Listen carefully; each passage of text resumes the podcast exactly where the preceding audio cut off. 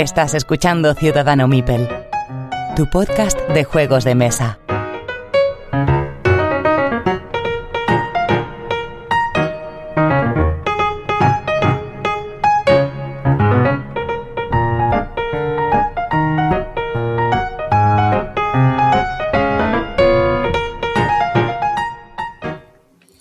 Episodio 78 de Ciudadano Mipel. Soy Jesús y os doy la bienvenida a todos vosotros. Miguel, Uy, Miguel no está. es la costumbre. ¿eh? Pedro, ¿estás ahí? Sí, sí, yo sí que estoy aquí. Eh, pues nada, una que me deja, me he quedado flaseado. Pues nada, un, episodio más. Eh, a ver, espero faltar lo menos posible. Esta vez es que he estado en extremis. Y nada, pues como siempre, un placer estar aquí con vosotros. Roberto, ¿estás ahí? Estoy aquí. Esta vez no estoy haciendo pellas como la última vez. la última vez hiciste pellas tú. Sí, sí, sí, sí, sí pellas. Es verdad, es verdad que, tenías ahí fin de semana completo con Mansi. Sí. Es verdad, es verdad. Bueno, pero llevas un récord de regularidad muy bueno. Sí, y espero mantenerlo. Sí. Ya, lo romperá. Como todos. Sí, como todos, como todos. Bueno, pues si queréis empezamos con los, eh, los eh, comentarios de los oyentes, pero antes os tenemos que comentar que este episodio que estaréis escuchando el día 9 mm, mm, mm, de junio, no, 9 de junio, no, que narices, el día 6 de junio, lunes, eh, en este mes de junio, la gente de 3 Mipels nos ha concedido o nos ha regalado a nosotros, pero sobre todo a vosotros oyentes, un bono de descuento en su página web que es 3mipels.es y tenéis un, bono de descuento, un código de descuento que es Ciudadano Mipel todo junto con mayúsculas, ¿de acuerdo? Entonces ponéis Ciudadano Mipel en mayúsculas y eh, tendréis un bono de descuento en la compra de juegos. Mm, ya sabéis que podéis ir a recogerlos a su tienda física en Tres Cantos o eh, os lo envían a casa. Así que ya sabéis, recordad, Ciudadano Mipel en mayúsculas cuando hagáis vuestras compras en la web de 3mipels.es con 3 siendo un número. Pues vamos a empezar con eh, los comentarios de los oyentes del último episodio, episodio 77, en el que hablábamos de Ark Nova y de la pira de Miguel del top del 100 de la BGG, que ha, demo, que ha notado bastante, bastante revuelo. Y tenemos a Tony Metre, que nos dice que buenas amigos, gran programa como siempre, muchas gracias, me encanta lo del What If, lo adopto para cuando haga trampas, me haga trampas jugando al solitario. Claro, es que Pablo es una fuente de sabiduría. Personalmente de la BGG solo miro los jugadores recomendados por la comunidad y, lo demás me da un poco igual. Gracias, muchas gracias por un episodio y un saludo. Pues un saludo para ti.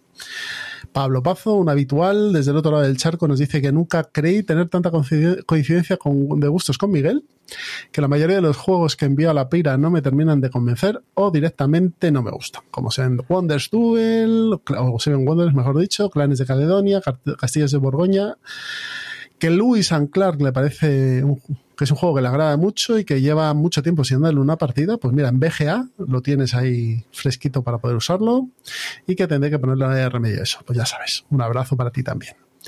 El de Ger eh, nos da la enhorabuena por el programa y nos dice que le ha gustado mucho la reseña de Ark Nova, que ha frenado un poco su hype. Mira, eso está bien, una reseña que también eh, sirve para que no compres. Y que le ha gustado mucho la iniciativa de la hoguera de Miguel. Pues nada, luego vendrá la hoguera de Pedro, de Roberto y luego la mía. La mía seguro que va a ser divertida. Eh, cuando paséis todos por la hoguera, sería interesante que hiciésemos un top 10 de esos top 100 que metemos en, la BGG. O sea, los, eh, top, los top 100 negativos, ¿no? Sería divertido eso, sí. Joder. David Siles dice que sí, que él jugó al Magic Realm cuando era jovencito. O sea, David Siles ya usa gafas para leer de cerca. y, en su momento le flipó pese al tiempo de setup. De, el setup de partida, perdón. Que la ambigüedad de reglas y el sistema de combate raro uno. O sea, un juego de los 80 puro y duro que va a venir muy bien con el tema de este programa. Que como habréis visto en el, en el título de, como no emitimos en directo, pues estas cosas las leéis antes de que escuchéis el programa. eh, vamos a hablar de juegos de los años 80, ¿vale? Pues este Mayer Realm es uno de ellos, puro y duro, ¿no? Sí. José Pedro Guirao Abad dice que gran programa, que le ha gustado mucho la sección de la pira de Miguel y que esta sección también me ha incitado a escribirnos por primera vez al percibir una buena dosis de hate en Winspan. Ese es Pedro. Sí. Y, en me- y en menor de- medida hacia Site. Lo curioso que en España se detecta cierta animadversión hacia los productos de Stone Meyer entre los podcasters. Amigo José Pedro, yo como podcaster y amigo tuyo que soy, decirte que yo considero a Stone Meyer uno de los mejores editores que hay a día de hoy, que es listo como, listo como el demonio es, Eso es. y que, oye, tiene juegos que están bastante bien. Por mucho que la gente le dé palos. A mí Winspan me gusta y Sight no es que me disguste, simplemente me deja frío, pero no puedo decir que es una castaña de juego porque no lo es. O sea, no tiene... A ver, no sé qué opinarán Roberto y Pedro. No tiene fallos de diseño evidentes. No, a mí Inside me, parece que está muy bien. Eh, Wispan es un juego bastante agradable de jugar. Y, y yo qué sé, luego tiene, por ejemplo, ¿y El? Viticu- el Viticulture, Viticulture. que está muy bien también. O sea, Viticulture está bien y no he probado el Tapestry, pero oye, hay gente que le da muchos palos y otra gente que dice que está bastante bien, así que habrá que probarlo antes. Eh, yo he probado My Little Sight y también es divertido, ¿eh? muy divertido, pero bueno, para jugar con niños está muy bien. Sigue José Pedro diciéndonos que, que él es jugador de mesas del 14, desde el año 2014, que su juego favorito es Toilet Struggle y que le gustan los juegos mencionados. Pues bien, yo defenderé a Wishpan como un muy buen juego porque me permite sacar la mesa asiduamente, que es algo que no puedo hacer con Toilet. Totalmente de acuerdo contigo. Por suerte por desgracia, mi novia y muchos amigos quieren jugarlo, mientras que con el Toilet Struggle preferirían meterse un tiro en el pie. Cierto, porque el Toilet Struggle es para culo duros. Y la mayoría de la gente que juega juegos de mesa, que no está muy metida en el mundillo, pues prefiere otro tipo de juegos y por suerte hay productos para ellos. No, no, que- y es que es normal, es que es normal, o sea, no, no, no mucha gente se sienta en un Lacerda, un Lacerda o en un Minecraft Game, tendrá mucha fama, pero en el fondo pone un tío tres o cuatro horas, pues no son tantos.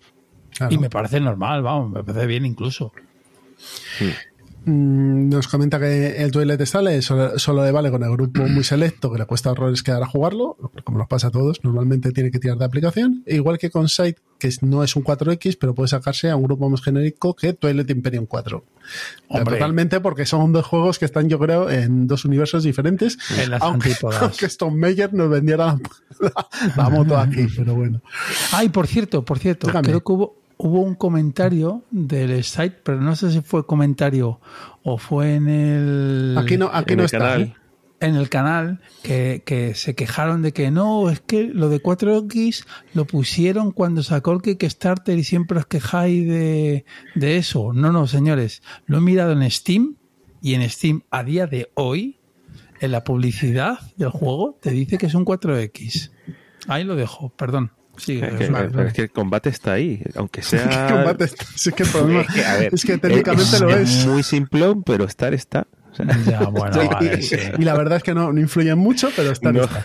Y en nada. Bueno, Bueno, sí, hay, hay un la- punto termino con ahí. el amigo. José, Pe- José Pedro. Dice que la virtud de esos juegos, y mm, por lo que está en el top 100, no creo que sea por una cuestión de ignorancia lúdica, sino por accesibilidad y calidad. No. Sí, sí, totalmente de acuerdo. O sea, Wingspan y Sight están ahí porque son juegos que se juegan mucho. Y si, y si miras el. Arribas rating de Sí. esos juegos, alucinas. Sí. Eh, seguid haciendo tan buenos programas y no os dejéis solucir por el lado oscuro de, Pe- digo, de la fuerza. Pedro, ya que-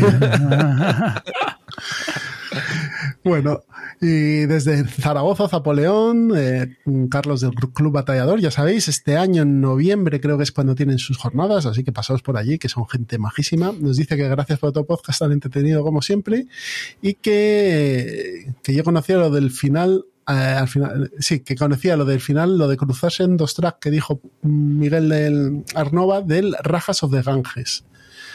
Así que tampoco es original en eso. Digo, anda, fíjate, pues no, no lo es. Da la sensación que llevamos ya unos años donde apenas inventa nada y las novedades son refritos de mecánicas ya conocidas. En fin, un abrazo para todos. Hombre, En los, euros, en los euros se en los, en los euros hay poco, ah, sí, hay poca, poca variedad porque yo creo que todo lo que se podía hacer ya se ha hecho o todavía no ha visto nadie al otro lado de la cortina y ha dicho, anda, mira, No, sí hay que hacer es esto. que ahora lo que, lo que, lo que ocurre es que la- los- las mecánicas de los euros se están utilizando para fusionarse con otro, con otro tipo de juegos, como son los wargames, que en el Eso, le Coin, venido, por ejemplo. eso le ha venido a los Wargames y no solo a los Coin. Le ha venido a los Wargames lo de fusionarse con los euros muy bien. O, por ejemplo, lo que pasa con Gloomhaven, que no deja de ser un dungeon crawler, pero con mecánicas euro. Yo creo que el futuro de- del euro es dejar de ser un euro, sino fusionarse con otro, con otro tipo de juegos. Y a lo mejor el futuro del euro es hablar, es ser como el euro del que vamos a hablar en los entremeses y no ser esos monster euro que hay por ahí. Yo, mm, cuanto más tiempo pasa, más eh, convencido estoy de esto. Es decir, los mega euros tipo, yo que sé, Lisboa, que a Pedro le gusta mucho y me parece fenomenal y seguro a, mí que es, a mí también, ¿eh? que, es, que es muy buen juego y está muy bien diseñado. Pero al final, esos juegos yo creo que tienen las patas cortas en cuanto a tiradas, en cuanto a, a penetración Sí, en sí. el público. Sí, y. Que, y que yo creo que realmente los euros brillan cuando son sencillos. Sí, el- los orígenes eran así. Eran juegos de 60, 90 minutos. Ahí está. Eh, eh, estamos hablando, yo que sé, el Rococo mismamente. que Es un juego sencillo, tiene dos o tres mecánicas. Em, Lancaster, aunque son los dos de Kramer, el- e incluso el propio, ¿cómo se llamaba este? El, el primero, el Glenmore. ¿Te acuerdas, Pedro, que lo jugamos en Yucata? Es un juego muy sencillo, no, no- no Muy tiene ningún sí, tipo no de complicación mecánica.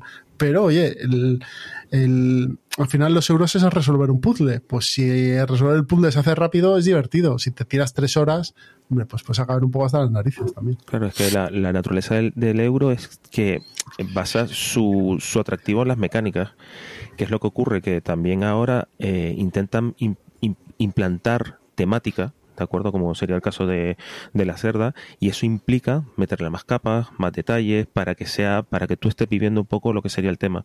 Y entonces ahí pues ya, yo, a mí en mi caso, ya lo he hecho varias veces, eh, ya tengo lo- ese hueco de euros ya cerrado mi colección. Yo no voy a meter más euros complicados en mi colección porque es que al final no tengo tiempo ni gente para sacarlos. ¿De acuerdo? Me quedo con los que más me gustan y los quiero rejugar y ya está. Bueno, pues se oye en la charla diletante, vamos en, varios medios que está este run corriendo. Vamos a hablar de eh, la profesionalización de los juegos de mesa. ¿Vale? No, perdón, de los medios sobre juegos de mesa. ¿Ves? Como, es poco. como esto, como esto es un medio no profesional, yo me equivoco cada dos por tres. A ver, yo solo voy a decir una cosa. Medios de, de- medios de comunicación profesionales, ¿vale? Los medios de comunicación profesionales, es decir, tienen un- una plantilla. no, no, eh, per- perdona, no de juego de mesa. Sí, sí, medios de, de, de- medios de comunicación periódicos. profesional. Periódicos, Periódicos radios, o- televisiones, eh, blogs de internet, eh, medios digitales, etcétera. Normalmente esta gente es un grupo de periodistas eh, y bueno y soportes técnicos y organizativos que eh, su principal objetivo es bueno mm, no compartir, sino eh, publicar noticias, ¿no? Investigan y publican las noticias y hasta cierto punto el origen del periodismo es, es someter al poder, ¿vale? A una cierta vigilancia. que es falso actualmente, pero vale.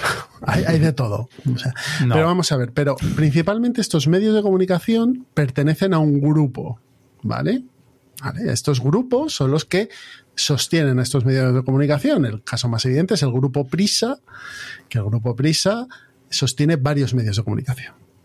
Mm, El país en la cabecera de papel y digital, eh, toda la parte de Movistar Plus que eh, también es parte del grupo Prisa, em, los podcasts de Podium Podcast son de, de Prisa, o sea, todo esto, la SER, por ejemplo, la radio, está avalado o sustentado por un, eh, un grupo de comunicación. Y ese grupo de comunicación, como en la mayoría de las empresas grandes, está participado por varias gente, ¿no? Desde accionistas pequeños hasta grandes grupos inversores.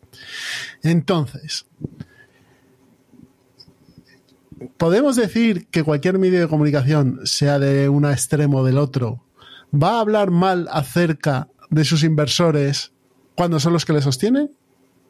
Podemos mm, decir que no, ¿vale? Con lo cual, el concepto de libertad por profesionalidad no existe. ¿De acuerdo? Entonces, abogar por una profesionalización de los juegos de mesa es eh, de los medios de juegos de mesa es, es someterse a un grupo mayor, o desde mi punto de vista, a un grupo mayor que va a dictar la hoja de ruta de ese medio. O le va a poner límites acerca de lo que se puede hablar o no se puede hablar. ¿Vale? No, no, no, es básicamente un periódico, yo hablo de periódico que lo conozco un poquito más, eh, se sustenta en base de publicidad y la publicidad... Sí, pero, pero hablo- pertenecen a un grupo Sí. de comunicación. Sí, pero, pero, pero, pero eh, sus fuentes de ingresos son publicitarios, generalmente.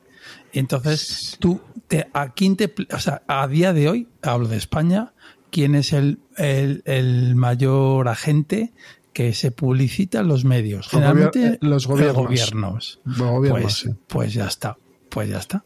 Eh, ¿Cómo? Pues te tienes que plegar ante Sí, el que te da de comer, por así decirlo. Sí, pero bueno, eso ya es el medio, eso ya es la publicidad. Pero, pero antes de eso está la, pertene- la pertenencia del grupo a un, o sea, la pertenencia del medio a un grupo. Sí, O sea, al correcto. final- al final, Entiendo que el grupo es. tiene unas líneas editoriales. Correcto. Y eh, ese grupo te va a dictar la línea editorial, pero también dependes de quién hace que, que- que- que tu medio so- sobreviva. Entonces, al final es la concluencia, o sea, eh, claro. la unión de las dos. A ver, Tú tienes- tú sí, para sí, conseguir esa publicidad necesitas garantizar un estilo, Eso una es. línea. Eso Entonces, es. claro, ahí ya empiezan los sesgos. Claro. ¿De acuerdo? Porque a ya ver, si la, eso- editorial, si la editorial Paquito a nosotros nos. Eh, a nosotros como Ciudadano Mipel nos patrocinase y nos, pues eso, nos diese pasta para poder pagar el alojamiento, para poder pagar los tal, e incluso si fuésemos un medio profesional, No, los, sueldos, los sueldos de cada uno de nosotros, si la editorial Paquito, perdón, la editorial Paquito tuviese cagadas sucesivas en la edición de juegos, nosotros nos tendríamos que callar. O pasar por encima así O justificarlo. o justificarlo. Entonces, cuando yo entiendo que haya gente que diga, es que claro, los medios son cuatro desarrapados que se juntan una noche en pijama y hablan de juegos de mesa, ¿vale? Es así. La, Es así. la tecnología eh, nos ha permitido que esto pase y ya está, ¿vale? Esto hace 20 años sería imposible, o sería posible con unos medios muchísimo más pobres. Pero cuando abogamos o se aboga tan alegremente a favor de una profesionalización, yo creo que no se tiene en cuenta el lado oscuro de la profesionalización, ¿vale? Que es abrir el marca o el as, por ejemplo, y ver lo que es la profesionalización en un juego de en un medio de comunicación, perdonadme. Entonces, mm, ¿los medios tienen que evolucionar a ser profesionales? Bueno, eso es algo que yo creo que dictará la industria o el propio ecosistema de los juegos de mesa a futuro. Yo espero que no. Bueno, espero pero que- que si sea lo lo haya, que sea, será. Yo, a ver, yo espero que si lo haya, siempre haya la alternativa de lo, de lo amateur.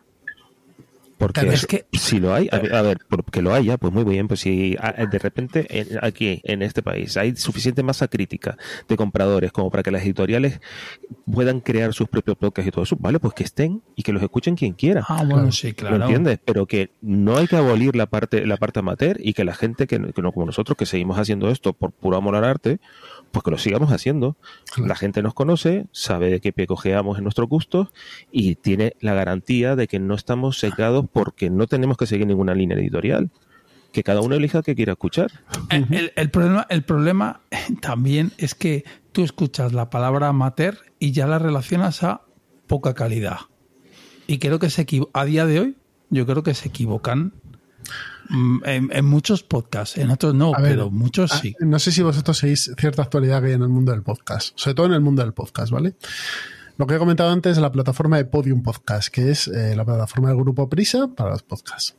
Grupo Prisa en este momento ve que el papel va en retroceso, que la televisión va en retroceso También. y ve que el medio de podcast y el medio de YouTube, pero bueno, YouTube yo creo que será más complicado que ellos metan la pata ahí porque es una plataforma de terceros, pero que el- los podcasts la gente lo escucha. Entonces, desde su plataforma, de vez en cuando sale un fulano o una fulana hablando y diciendo, es que si no tienes una, un guion, si no has estudiado no sé qué, si no has hecho tal, no haces podcast, haces cápsulas sonoras.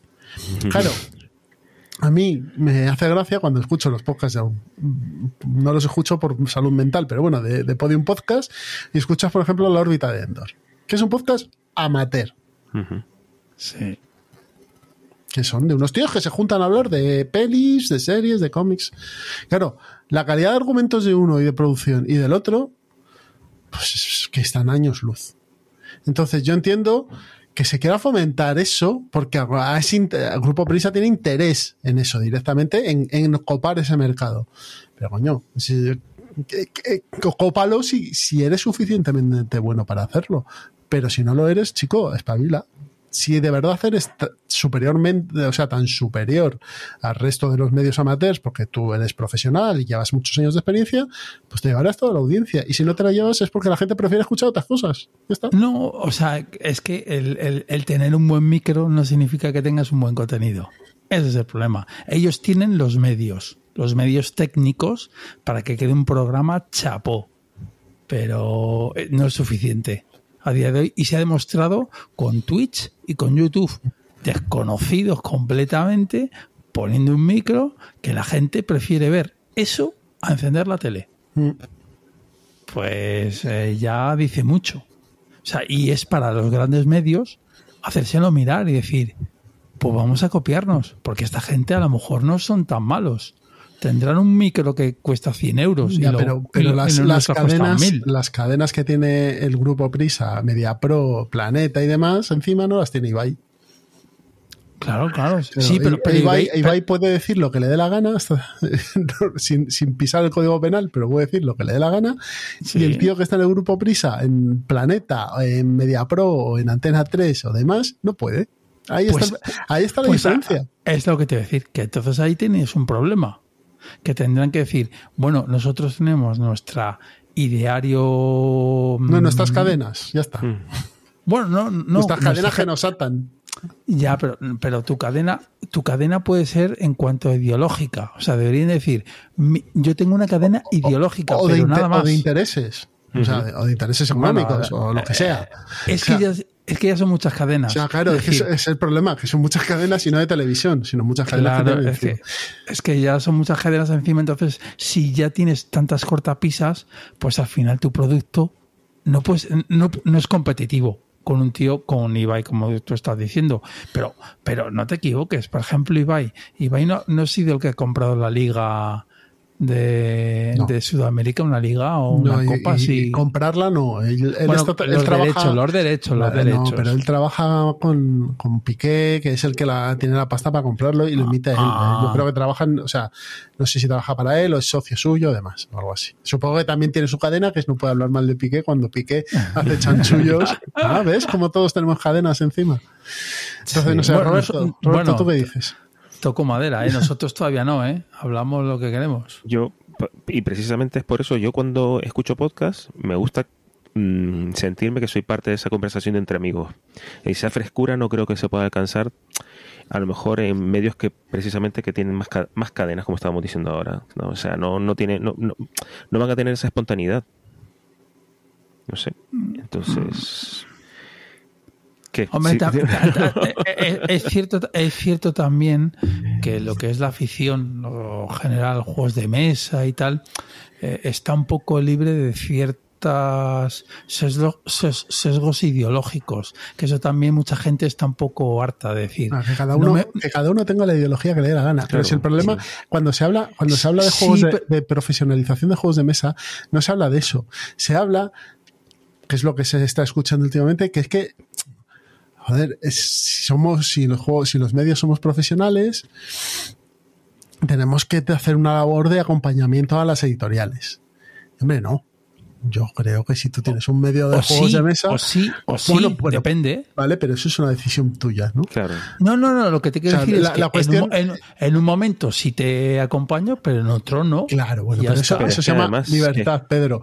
La cuestión Sí, es que, claro. claro, no- pero si tú no quieres hacer labor de acompañamiento a ninguna, como intentamos hacer aquí, es decir, nosotros hablamos de juegos de mesa. Pero Sí, eso- yo no creo que eso, eso no determina la profesionalización de, de un, de un podcast, porque eso simplemente, o sea, lo que está es una es una decisión, o sea, puede ser crítico a todas luces o puedes acompañar a una a una a, una, a las editoriales españolas porque te sientes sientes que tienes que estar en comunión con ellas para poder eh, de alguna manera aportar tu granito de arena a la industria pero eso no determina que seas más, o sea, no sé. Es que es un, es un mix un poco extraño, sí. o sea, la profesionalización no creo que sea eso. Eso es una elección de tu línea de, de, tu línea de editorial, por así decirlo. A ver, la profesionalización en teoría es tener un grupo de comunicación que te respalde, eh, sí, eso sí, tener una, una, plantilla de gente que, que sea especialista o, o, periodista que elabore los productos audiovisuales o de audio o de vídeo o en blogs o lo que sea y que se dediquen a investigar a, y a sacar novedades, a, a, sacar noticias, a hacer entrevistas a autores y hacer comentarios y crítica, punto, ya está, vale. Bien. Mm, ¿Por qué no se hace así? Porque a nadie le interesa fuera de nosotros hacer esto. O sea, no hay ningún grupo de comunicación que le interese. En, joder, mira, hablando también de Grupo Pisos, que es bastante fácil hablar de él porque tiene una plataforma de podcast. En Podium Podcast no hay ningún podcast de juegos de mesa. Pero, y tienes de cine, y tienes de no sé qué, y tienes de no sé cuánto. Pero, eso no hay. pero porque, hombre, nuestra afición es, es, un grano de arena en el desierto. Claro, por eso.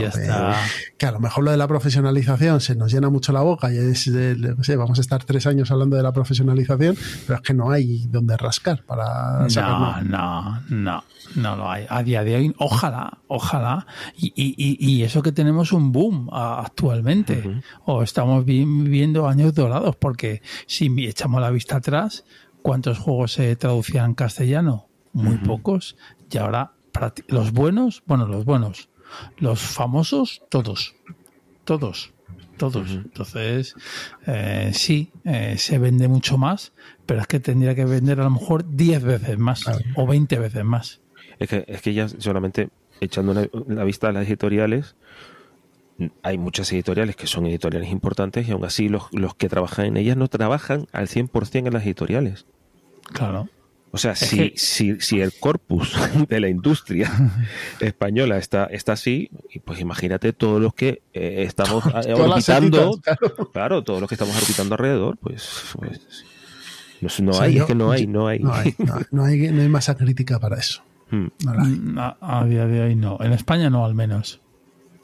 Eh, no, no, no. Quería decir que los únicos que puede haber un, pequeño vestigio es Estados Unidos, que ahí pueden tener un proto.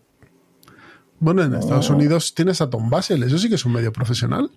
Mm. Él vive de eso eh, y, es, y ya está. Y, o sea, él vive de eso, tiene montado un grupo de, comunicación que es él, y, ya está. Pero bueno, sí que es una empresa, en el fondo él.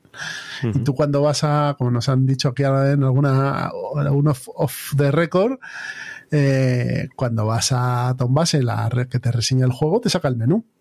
Claro, claro, sí, sí. Que te dice tanto tiempo tanto, tal colaborador tanto tiempo tanto, y está. Entonces, en el fondo, no deja de ser una empresa, Tom Basel. Entonces sí, se podría decir que sí que es un medio profesional. Porque actúa con eh, coordenadas de eh, empresa. Pero bueno.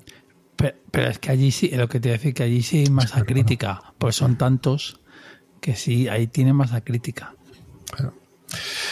Bueno, chicos, no sé si queréis decir algo más. No. Yo te gusto. Vale, pues nada, ya nos lloverán piedras por esto. Así que vamos a poner una promo y pasamos a, a los entremeses. Hasta ahora.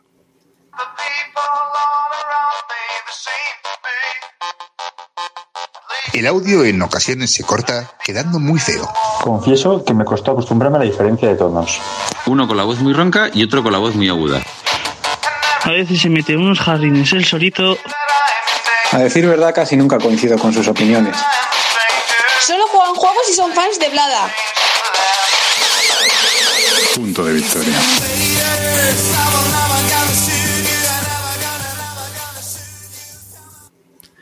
Ya estamos en los entremeses y hoy el juego que vamos a traeros es una novedad recientita, recientita del año. ¿De qué año era este? Del año 2020, ¿eh? 2010, perdón, 2010. Entonces no es tan recientita. Desde 2010 era una broma la idea de recientita, que es el juego Firenze, ¿vale? Eh, Firenze, dejadme que le haga la ficha, es un juego diseñado por Andrea, Andreas Stedin, el diseñador de, por ejemplo, Hansa Teutónica. Y como artistas tienes Andreas Reich y Michael Menzel. Andreas Reich, eh, Roberto, es que lo hemos estado hablando antes. Este es el del diseño gráfico. ¿eh? Vale, vale, vale. Editado por Queenet Games y Pegasus Spiel con un 7,2 en la BGG, buena nota, con 3.000 ratings y un peso de 2,55. Eh, estamos ante un euro de los que hemos estado hablando antes, ¿no? Efectivamente, esto, es un euro que va al turrón, tiene unas muy poquitas reglas. Eh, nos ponemos en la piel de, de arquitectos de la Florencia renacentista y en esa época ya sabemos que las familias no solamente luchaban por el poder político, sino también intentaban eh, que demostrar su riqueza. ¿no? Y entonces eh, contrataban arquitectos para hacer casas lo más altas posibles, torres lo más altas posibles. Nosotros vamos a hacer, cada jugador va a ser uno de estos arquitectos. Y el juego te propone eh, hacer torres con unas fichitas que son como una especie de tejaditos que se van encajando para alcanzar eh, el mayor número de puntos de victoria. ¿Cómo hacemos esto? Vamos a tener un tablero central con seis, seis torres de distintos colores. Dibujadas. Que, dibujadas, dibujadas, que van a tener, eh, de, dependiendo de la altura a la que, a la que, a la que esté, pues van a tener una serie de puntos de victoria. Y eh, estas torres tienen los mismos colores que las fichitas que, de las que acabo de hablar, estas maderitas, que son las que las, las torrecitas que nosotros vamos a, a, a ir construyendo en nuestro tablero central. El juego eh, se va desarrollando a través de turnos en donde nosotros lo que vamos a hacer es coger una de las seis cartas que están en el mercado central, ¿de acuerdo? Cada carta va a tener o efectos inmediatos, efectos de final de partida, alguna penalización para todos los jugadores, etcétera. Y la, es un mercado en el que vamos a coger la primera carta, como en muchísimos juegos, a coste cero y en la siguiente lo que, lo que haríamos sería... Uy, Roberto eh, se nos ha caído. Pagar. Perdona, es, Roberto, te has cortado, se ha cortado. Ah, en la cortado. siguiente... Ah, perdón, vale, retomo. Lo de, la, lo, de la, lo de las cartas tenemos un mercado en donde nosotros Sí, sí, vamos sí. a coger la primera al coste cero, como muchísimos juegos, y luego vamos a tener que pagar los teja- de los tejaditos que nosotros tengamos, conforme vaya- vayamos queriendo coger una carta que esté situada más a la, a la derecha, vamos a soltar un tejadito en cada carta que la preceda en todas las cartas de la izquierda. Por lo tanto, si coges la segunda carta, dejarás un tejadito en la primera, y si coges la última carta, dejarás cinco tejaditos en cada una de las anteriores. Te coges la cartita y coges los tejados que estén ya en, en esas cartas. Eso- esos tejados, pues como había indicado, van a conformar las torres que tú vas a ir construyendo. Cuando tú decidas, puedes decidir, eh, de decir, pues bueno, esta, esta torre ya, la blanca ya la tengo construida. Ha llegado al, al, al quinto piso y me voy a llevar tantos puntos de victoria. Tú vas a poner uno de tus, de tus sellitos en esa planta. Nadie más va a poder puntuar por esa planta, ¿de acuerdo? Los sellos nos van a servir para tapar esas, esas puntuaciones y también para que en cada torre tengamos mayorías, porque al final de la partida cada torre te va a aportar un extra de, de puntos de victoria si tienes la mayoría en esa, en esa, en esa torre. La torre más fácil de, de, de- de- de O sea, la crear- mayoría, la mayoría de altura, ¿no? De sellos, de sellos. Ah, de sellos, vale, de vale. sellos, ¿vale? Porque mientras más alta construyas tu torre de ese color, más puntos te llevas en el momento. Pero luego al final de la partida, insisto, tienes el que tenga más sellos de su color como jugador, en esa, en esa torre va a conseguir un extra de, de puntos de victoria. Eh, hay que decir que si, si tú dices, vale, pues voy a, voy a, voy a empezar con, con tres, con tres eh, torres de distintos colores, porque quieres, quieres ir tomando ventaja sobre los demás. Esto no es tan sencillo, porque si al final de tu turno hay una sola torre sobre la que no has puesto una pieza, la torre se va, se destruye, porque se supone que está abandonada. ¿De acuerdo? Entonces tienes que tener, tienes que medir muy bien los colores que tienes ya en tu, en tu mano, los que, los que vas a coger de la carta y cuánto vas a construir. Construir es gratis siempre y cuando construyas una o dos, una o dos alturas. Pero a partir de más tienes que pagar precisamente con estos, con estos tejaditos, tienes que pagar, por ejemplo, si vas a hacer tres alturas de un tirón, pues tienes que pagar un tejado adicional. Y así, hasta si construyes seis, tienes que pagar 10 10 tejaditos. Entonces, es un dolor. ¿De acuerdo? Es un dolor. Al principio de la, de la partida también hay una cosa que está muy chula, que es que eh, se van a colocar de, por una manera, de una manera, creo que era tirando un dado, porque de una manera aleatoria, unos sellos grises para que haya algo de variabilidad al comienzo de la, de la, de la partida. Esto sumado también al hecho de que el mercado de cartas siempre va a ser distinto y van a salir en distinto orden, le da bastante variabilidad en ese sentido, ¿de acuerdo? El juego tiene muchísima interacción, muchísima, porque claro, no solamente le estás quitando las cartas a los demás, también le estás quitando los colores que ellos necesitan. Tienes que tener un ojo siempre en, en las torres que están haciendo los otros para intentar que no te tomen ventaja. Por otra parte, también tienes que tener en cuenta que ellos te van a intentar estar cerrando. Entonces, claro, tu, torre puede ser que luego la tengas que tirar porque ya te han cerrado todos los, todos los huecos que quedan de esa, de, esa torre. Entonces no vas a poder construir tu maravillosa torre blanca. Eh, los colores no, no, son colores porque sí, la, eh, la, la, torre más sencilla de, de crear eh, sería la blanca y luego nos iríamos a las a la amarilla, verde, roja, azul y, morada. En este orden sería de más fácil a más difícil. ¿Por qué? Porque hay menos bloques morados, muchísimos menos, que blancos. Entonces también eso lo tienes que tener en cuenta. Hay un número concreto de, de bloques. Entonces tienes que estar midiendo qué bloques han salido ya, cuántos están por salir y quién los va a pillar. en tu o sea, pero, pero muchos menos, ¿eh? Es que estoy viendo hay 25 tejados blancos y 8 tejados morados. Eh, eh, eh, efectivamente. Entonces, claro, tienes que, tienes que contar muy bien para saber si estás haciendo el canelo o no. ¿De acuerdo? Y centrar tus esfuerzos en lo que es realizable y en lo que no.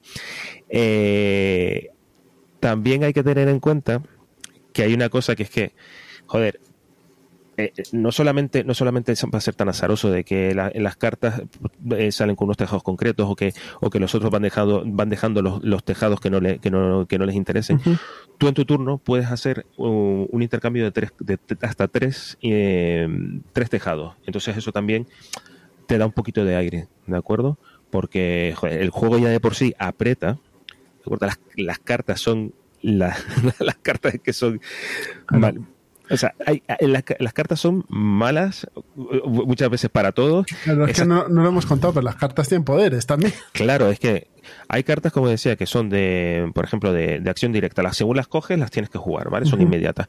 Y es, por ejemplo, eh, que tienes que... Eh, hay una, hay una inundación, pues si no me equivoco, tenías que quitarte por cada tres bloques, tenías que devolver uno a la bolsa. o otro era eh, una desgracia, que era menos dos puntos, si no me equivoco, menos dos puntos de, victoria a, todos. O, no, al final de la partida, perdón. Al final de la partida. Hay algunas que son de final de partida y algunas que son bonificaciones. Eh, van, a ir, van a ir saliendo cartas que te dan ciertos puntos adicionales por ciertas cosas que hayas hecho durante la partida. Eh, está la carta del ladrón, hay una carta también que te da una ventaja, eh, un edificio, hay cartas que son de edificio, que son permanentes, que se te quedan en tu tabló, que por ejemplo está el almacén, porque nosotros tenemos una, un límite de piezas que podemos tener de, ladrillitos o tejaditos sin construir, que es un máximo 10, y una mano de cartas de 5. ¿De acuerdo? Al final de, la, de tu turno, si tienes más de ese número, tienes que descartarte o quitarte ladrillitos. En el caso de que te salga el almacén y lo juegues, tienes a 15, eh, un, espacio para 15 ladrillitos y tienes una mano de cartas infinita. Mm. ¿Vale? Porque muchas veces. Sí, hay también hay algunas cartas que te ensucian la mano porque no las puedes sacar hasta el final de la partida y no, te sirven de nada y entonces te están fastidiando. ¿Y a cuántas rondas se juega esto? Esto se, juega. Si tiene rondas, que o es, esto, eh, no, esto se, se, termina la partida cuando uno de los jugadores pone su último sello, el último sello de color. Entonces todos los demás jugadores tienen una ronda más y chimpum. ¿De acuerdo? Pero vamos, el juego va como un tiro.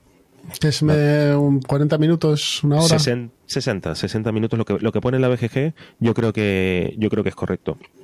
Y es de estos juegos, pues como ya, está explicado, ya está. o sea, eh, eh, coger eh, carta, ponerse de tejado. Efectivamente, tener mucho cuidado y sobre todo es eso, saberlo jugar. Pasa como, como, como igual que el Hansa, que es de él, el Hansa Teutónica, pasa lo mismo. O sea, es un juego que es muy sencillo, poner bloques, quitar bloque, ya, ya está.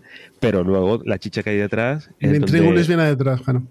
Claro, claro. ¿Lo habéis jugado vosotros? Yo sí, una vez. Yo, yo también, pero hace bastante. O sea, que No te- ni te acuerdas, ¿no? está difuso, está difuso. Sí, sí, a mí me pasa igual. Yo lo juego hace tiempo y sí, sí me acordaba, se lo comentaba Roberto, de los tejaditos. Eso sí. Sí. Yo, yo creo que es el único que usa que usa este tipo de pieza, si no me equivoco. Eh, Bueno, hay tantos que a saber, ¿eh? a saber, sí, bueno, yo, que yo cono- es verdad, que yo conozca. Eh, y el juego, luego el arte, yo creo que está muy bien. O sea, se nota que es, uno, que es un arte, pues ya que tiene unos añitos, pero, pero tiene un toque realmente renacentista. Hombre, es que, pues, déjame mirar una cosa. Rococó Sí. es del 13, son tres años después y tiene un arte parecido también, eh, ambientado en épocas diferentes, pero el mismo diseño. Es que Michael Menzel dibuja muy bien. Ah, ojo, que se me estaba olvidando una cosa muy importante que al principio de la partida se ponen lo que son los balcones. Los balcones se van a poner en las torres y van a dar más puntos de lo que darían la, la posición normal de, de esa altura, ¿de acuerdo? Y tienen una numeración, el 1, el 2, el 3, pues se tienen que hacer en ese orden.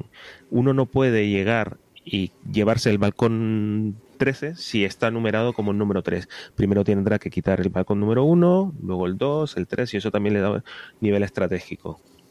Y eso también es lo que es lo que tienes que tener mucho ojo con lo que están haciendo los demás para saber qué balcón se quiere llevar. Porque esos son muy jugosos, muy jugosos. Que lo que te decía, que, que en esa época el Brujas tiene un, un aspecto similar, el, el, el Rococó también, o sea, todos los de Michael Oh, Menzel. pero El Brujas. Bueno, un día si queréis hablamos de no, a mí no me. Yo te digo la- lo que veo de la portada, ¿vale? Ya, ya, ya, vale, vale. O sea, vale. el- lo que es el dibujo de, a lo mejor de dentro, dentro, hombre, dentro del dibujo de la ciudad tampoco es tan feo, ¿eh?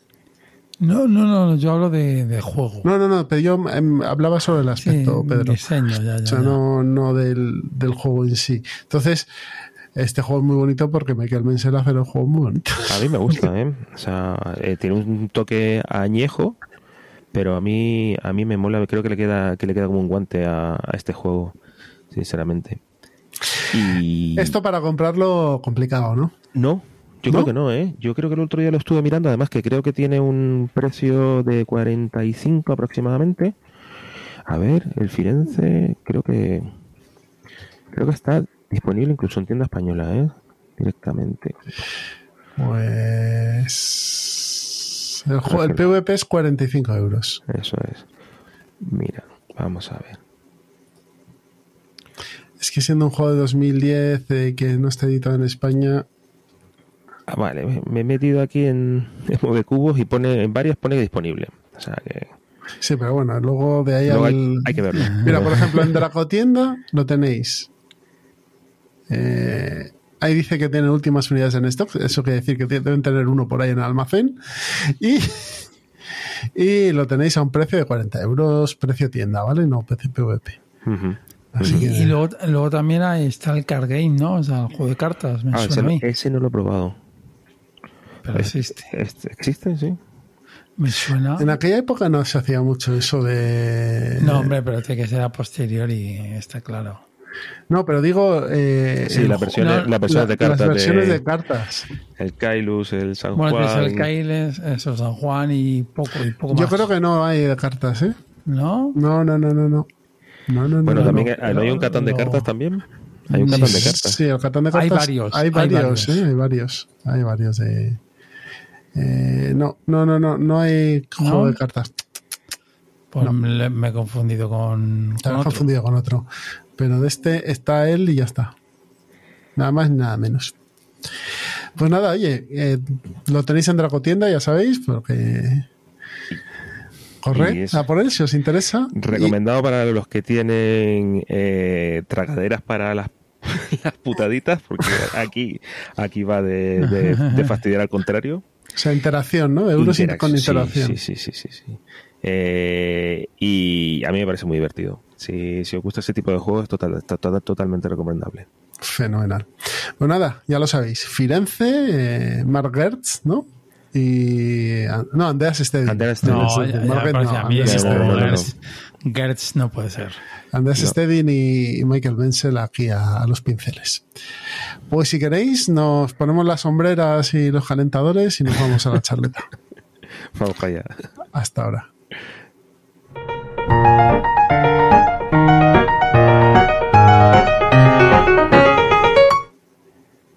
Bien, ya estamos en la charleta y vamos a empezar a hablar de lo que os hemos comentado antes, de los calentadores y, las sombreras y, y las arrugas en los trajes.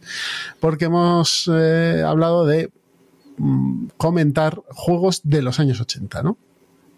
Hacer una pequeña lista mm, de, de la BGG, eh, haciendo el filtrito por, por juegos desde el año 1980 al 1989. Y dentro, ¿eh? Vale, vale, vale. Bien. de- dentro del ranking de la BGG, yo por lo menos eh, me he sorprendido mucho de ver ciertos títulos que dices, anda, si este es de los 80 este juego. Pero bueno. Entonces eh, algunos sí que te haces a la idea de que, bueno, pues sí que, que te viene a la cabeza que son de ese año, pero hay otros que no. Así que si queréis, podemos ir, tenemos, tenéis todos la pantalla delante con, Sí. con el listo. Podemos ir hablando, solo como, como comentario, lo hemos filtrado por el ranking en BGG. Y el primero de todos, con el puesto 123, 123, es Sherlock Holmes, detective eh, consultor. Que, Eh, que no es un juego de mesa. no lo es. empezamos bien. ¿Cómo que no se, A ver, se juega en una mesa? me, me- me explico. No, Eh, se, eh, no se juega en una mesa, ¿no? Tampoco, es, ¿no? es, es, es, es un libro. De Es un o sea, es una ¿no? caja que tiene un libro dentro que sí, que Sí, es, sí, sí, sí. eh, eh, Eso quería decir. De hecho, cuando salió aquí, no sé si fue la segunda edición, eh, el IVA que tenía era reducido por ser un libro. Es que me acuerdo perfectamente. Entonces era había una La edición es azul, es azul que aparece Sherlock Holmes ahí fumando en la calle. Sí, yo creo que ha sido la última edición que ha salido, que eso que tenía con respecto al resto era mucho más Es, barato y barato, era es, eso, es un juego que es barato, son veintitantos Claro. euros. lo y el juego está es un- bastante bien. porque es un libro. Pero sí, perdonad, eh, continúa. Bueno, pues el, el libro juego de Sherlock Holmes, eh, Detective Asesor. Detective Asesor. En el, Eh, dime. Ah, ¿no, no hablamos un poquito? Bueno, hablamos en el programa, ¿os acordáis de Sherlock Holmes que hicimos? Sí, sí, a ver, a mí, a mí es un juego que me gusta. Yo creo que se puede jugar bien en solitario. Es un juego Es- que, que está, eh, tiene ciertas mecánicas que son un poco antiguonas.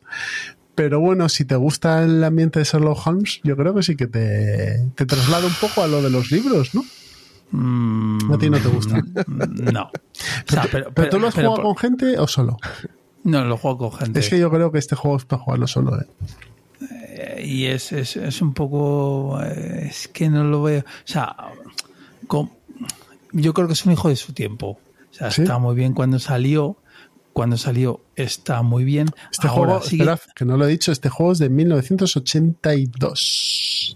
Que a- Naran- que a mí me- naranjito, me parece, amigos. claro me, me parece me parece como juego o sea como eh, cómo se cómo diría Como experiencia. Eh, eso es, como experiencia me parece muy bien y, y es, y es un inicio a muchos otros juegos que han salido a, a posteriori.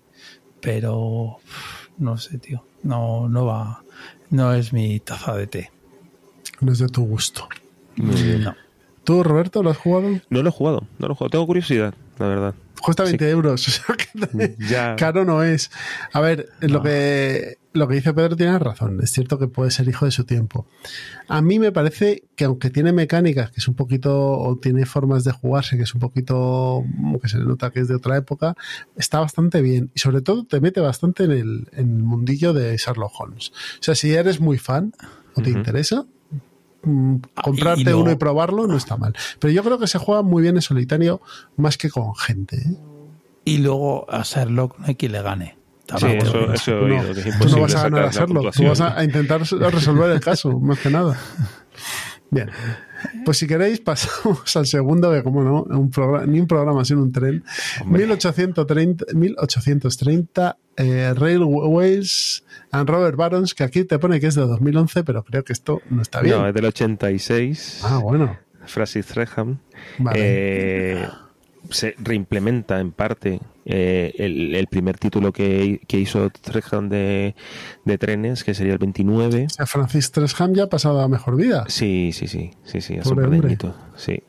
Eh, el 29 es de donde heredan Mm, la mayoría de las mecánicas los, los, juegos más operacionales de poner vías dentro de los 18XX y este el 1830 del 86 es el que añade ese componente bursátil más económico esa variabilidad de mercado en donde ya todos los, los juegos que se que, que, que, heredan esa parte más dinámica en mercado vienen de aquí, del, del 1830. O sea, Entonces, que, que podemos decir que esta es la piedra angular de los... De, lo, de la parte económica de los 18XX, sí, totalmente. ¿Sí? Hay, hay, gente que lo, lo, detesta, hay gente que son muy fanboys, pero lo que no se puede negar es la importancia que tiene este juego dentro de vale. los 18XX. Yo que lo tengo en mi colección, este muy juego. Bien, Yo muy que lo tengo bien. en mi colección. No, seguramente no lo voy a jugar nunca, pero tengo en mi colección. Eso, eso lo, tengo, lo, ver, lo, veremos.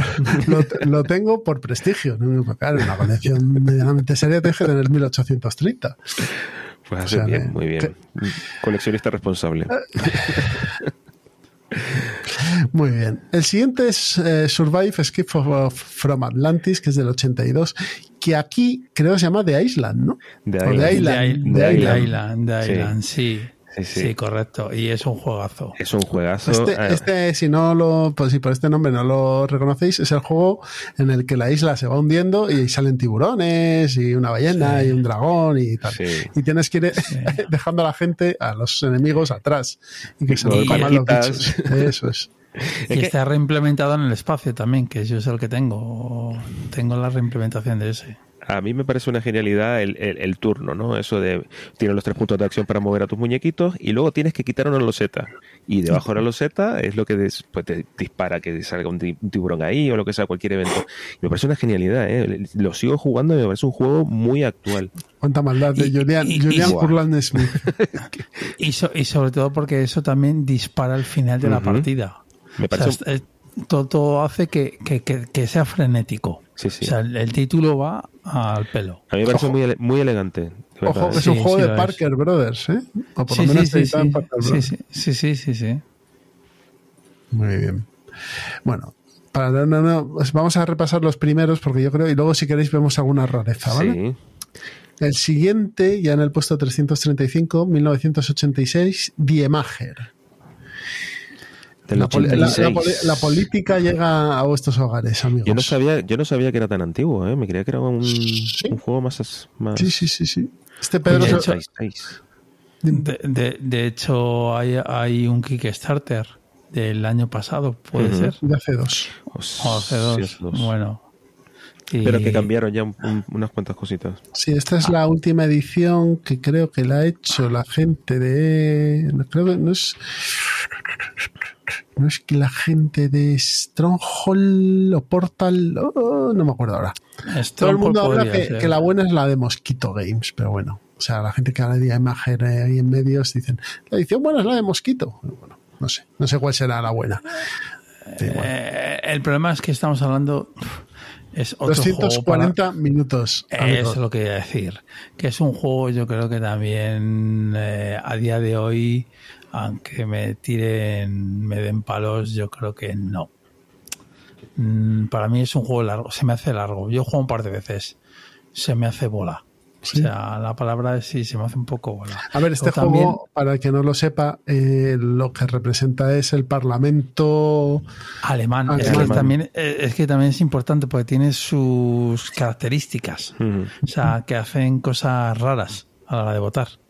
O sea, no es España. No es como aquí. Uh -huh. Correcto, entonces por eso lo digo. España sería un juego solitario, no va nadie ahí al Congreso, con lo cual, con que juegue uno solo. Pero, pero ya te digo, es un, es un juego quizá demasiado largo. Tiene cosas muy interesantes. O sea, yo creo que. Pero, por ejemplo, tienes que jugarlo para que brille. Tienes que jugarlo a 5. Es, es de 5 y tienes que jugarlo a 5. Porque si no, pues el juego pierde. pierde a ver, yo pierde creo, puntos. creo que. Y sin haberlo jugado, ¿eh? Creo que lo importante de este juego es que puede ser, tanto como decía Roberto, que el 1830 es la piedra angular de la gestión bursátil en los 1800, este juego es la piedra angular de los juegos políticos. O sea, juegos Sí, sí, sí, que hablan y tratan exclusivamente sobre política, ¿no? Y creo que es de los pocos que lo hace, además. O sea, no, no sé, no hay muchos juegos políticos. De acuerdo, cuando hablamos aquí de los juegos políticos nos costó encontrar y hay algunos que son mixes y tal, pero este juego es pura y exclusivamente político. O sea, si no te Sí, gusta la sí. política, te- te- para empezar, que es muy largo, pero tienes Sí. que alejar de esto. Si te interesa mucho, pues entonces, claro. Y, y, y, y es a 4, ¿eh? Que yo he jugado el, el antiguo. la el BGG es a dice 4. que- ah, es a 4. El nuevo. es- es a 5, el 5 es el nuevo. Yo he jugado 4 a 4. Vale, Perdónenme. vale. Eh, pero pero me, me- me sigue pareciendo me sigue pareciendo largo. vale. O sea, me sigue pareciendo largo.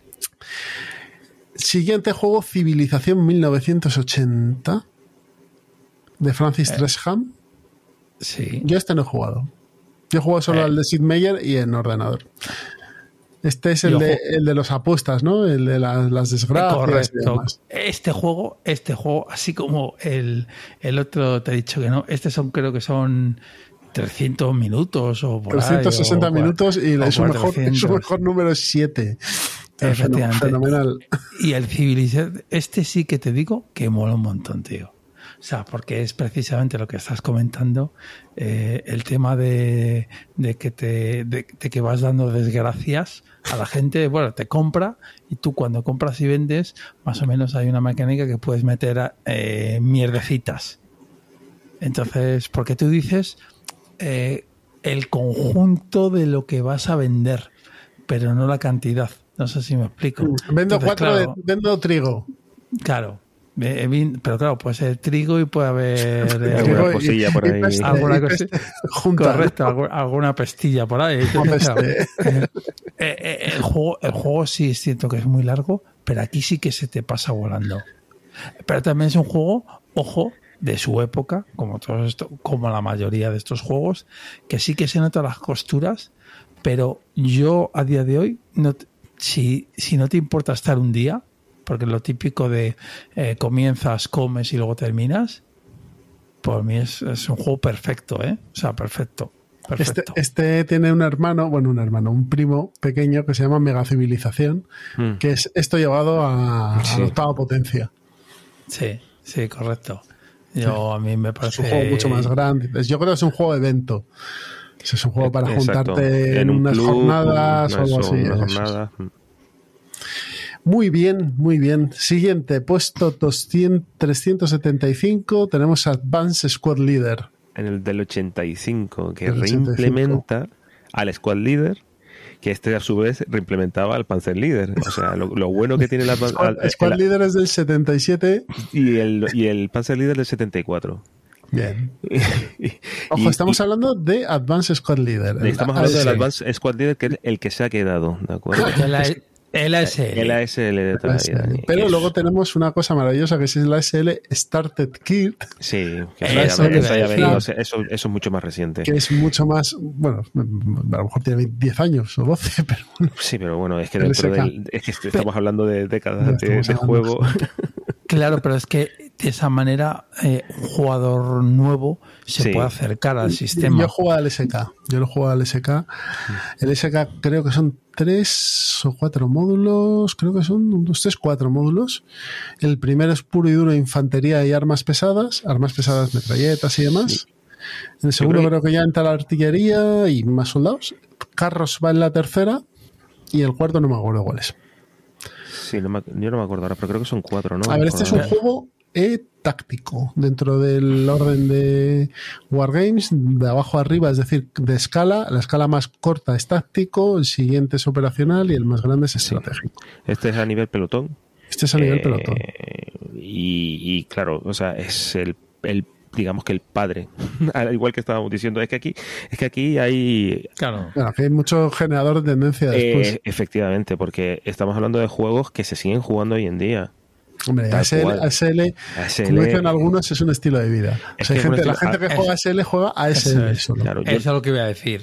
yo no juego, gente- yo no juego por falta de tiempo, porque es que le tienes que dedicar mucho tiempo para jugarlo bien, para disfrutarlo, para Como juego, el juego es muy bueno. es muy bueno. El juego Sí, es muy sí, sí. bueno. Si tienes un mentor, yo me acuerdo que Fran me, me- me introdujo a mí en el mundo de ASL y demás, es mucho más Mm, fácil que si vas claro. tú por tu cuenta. Pero el juego como tal, o sea, como juego que intenta reflejar cómo puede moverse un pelotón o un grupo de soldados y tal, está muy bien hecho. Lo que pasa es un juego denso. ¿Es Claro, así? Luego, es verdad que tienes un archivador de no sé cuántas páginas de es reglas y para tal, el Squad pero Leader. eso Ah, no es para el Advanced Squad Leader, para sí. el Advanced Squad Leader, pero eh, nunca vas a usar todas las reglas. Ahí Por eso- está- por eso la dependiendo gran- del escenario, pues tendrás Claro. nieve, o tendrás mecanizados o no, o tendrás esto y lo otro. La gran, me- la gran maniobra de, de MMP, que es la, la editorial el Multiman Publishing de esta de, de ASL, es el Starter Kit, que era, sigue siendo, no sé si habrá cambiado, un juego de 30 euros, 28 euros, Muy baratito, sí. Y tenías unos bastantes escenarios y, y las reglas básicas para jugar. Y con eso, si no querías ir a más, te quedabas ahí. Decías, yo, tú Hmm. tenías ahí a tus soviéticos, a tus alemanes y a tus americanos y te peleabas en varios eh, escenarios. Y ganar una partida de SL, pues a lo mejor pueden ser, yo qué sé, 3, 4 horas. Sí, Estamos del hablando, estamos hablando de un escenario pequeño, ¿eh? Que tampoco es tan descabellado. No, no, no. O sea, no, no es una cosa que diga muy loca. No, en una tarde lo puedes jugar, en 4 horas juegas un escenario pequeño. Y Sí, dependiendo sí, de, también de de un, de un solo mapa, porque Mm. los, los mapas son isomórficos, eso quiere decir que pueden coincidir por, lo- por, los, por los extremos. Y ya cuando juegas a dos, ya se te puede disparar un poquito. A dos mapas, sí, sí, sí, sí, ese más grande se hace más largo. Pero vamos, Pero vamos, es un, es un juego que es un. vamos, pero es un juego, ojo, que ahora con, con, de los bárdulos y de, y de Bisbélica y de- con amarillo, eh, que han hecho una cosa muy chula, que es la, Sí. la SLS Academy y tal. Es un juego que no es amable de primeras con, con el jugador, ¿vale? No es un juego que sea amable de primeras con el jugador y que tienes que ir de la mano con alguien para aprenderlo bien. Exacto. O sea, si tú te coges el manual de ASL Starter Kit, puedes flipar un poco. Así de primeras. Sí, pero Entonces- eso, gracias a esta gente o a eso, que si te metes en un club y alguien te. Porque si te metes en un club que tenga solera, seguro que hay alguno que le da a la, la SL. Y estará encantado de jugar contigo, seguro. Sí. Luego, cuando lo pruebas, es un juego que está muy bien. Es un juego que, que no tiene ninguna pega y que está muy bien pensado. Pero oye, la barra de entrada, pues es alta. Pero como to- en todos los juegos de los 80, de los 60 sobre todo. Ahora, ahora hablamos de uno, a ver si la barra de, de- de- de entrada es alta.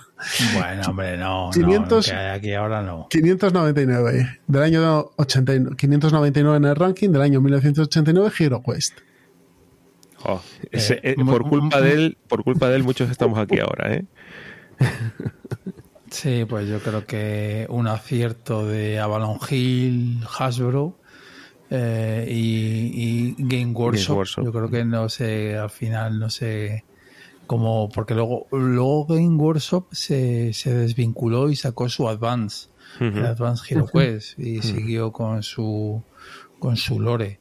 La verdad es que, que poco se puede decir. Es eh, el primer Dungeon Crawler eh, comercial, por así decirlo, que llegó a muchos hogares. De hecho, yo todavía me acuerdo de, de- del anuncio que salía Sí, por la sí. tele. Claro, Sí. claro. Entonces, eh, es un juego mítico. Eh, ¿Ha sobrevivido bien al paso del tiempo? Para mi gusto, sí. O sea, si sabes lo que estás jugando. O sea, eh, estás jugando un, un dungeon muy sencillito, con pocas reglas. El problema es que tiene mucho fandom detrás.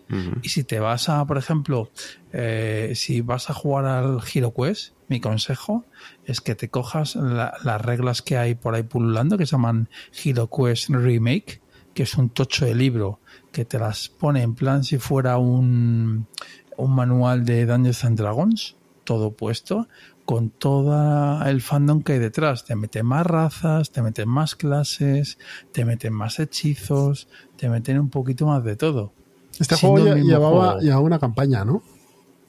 Eh, lleva una campaña, o sea, tienes el base y cada vez que te compras una expansión, que ahora en castellano ha salido la Torre de Kellar y va a salir el retorno del Lord, del Lord Brujo, pues si no es este mes de junio, será en julio, y ya en inglés ya hay una tercera.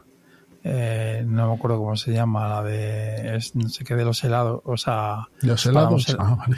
Bueno, la- el- es paramos helados o algo así, de, O sea, algo de hielo. saltamos el carrito de los helados o algo así. No, no, a- Ah, a- algo, algo, algo de, de hielo, perdonad que no me acuerdo el nombre ahora Vale. exactamente. Y, y a priori, Hasbro, por lo que se ve, tiene la intención de sacar todo lo que sacó.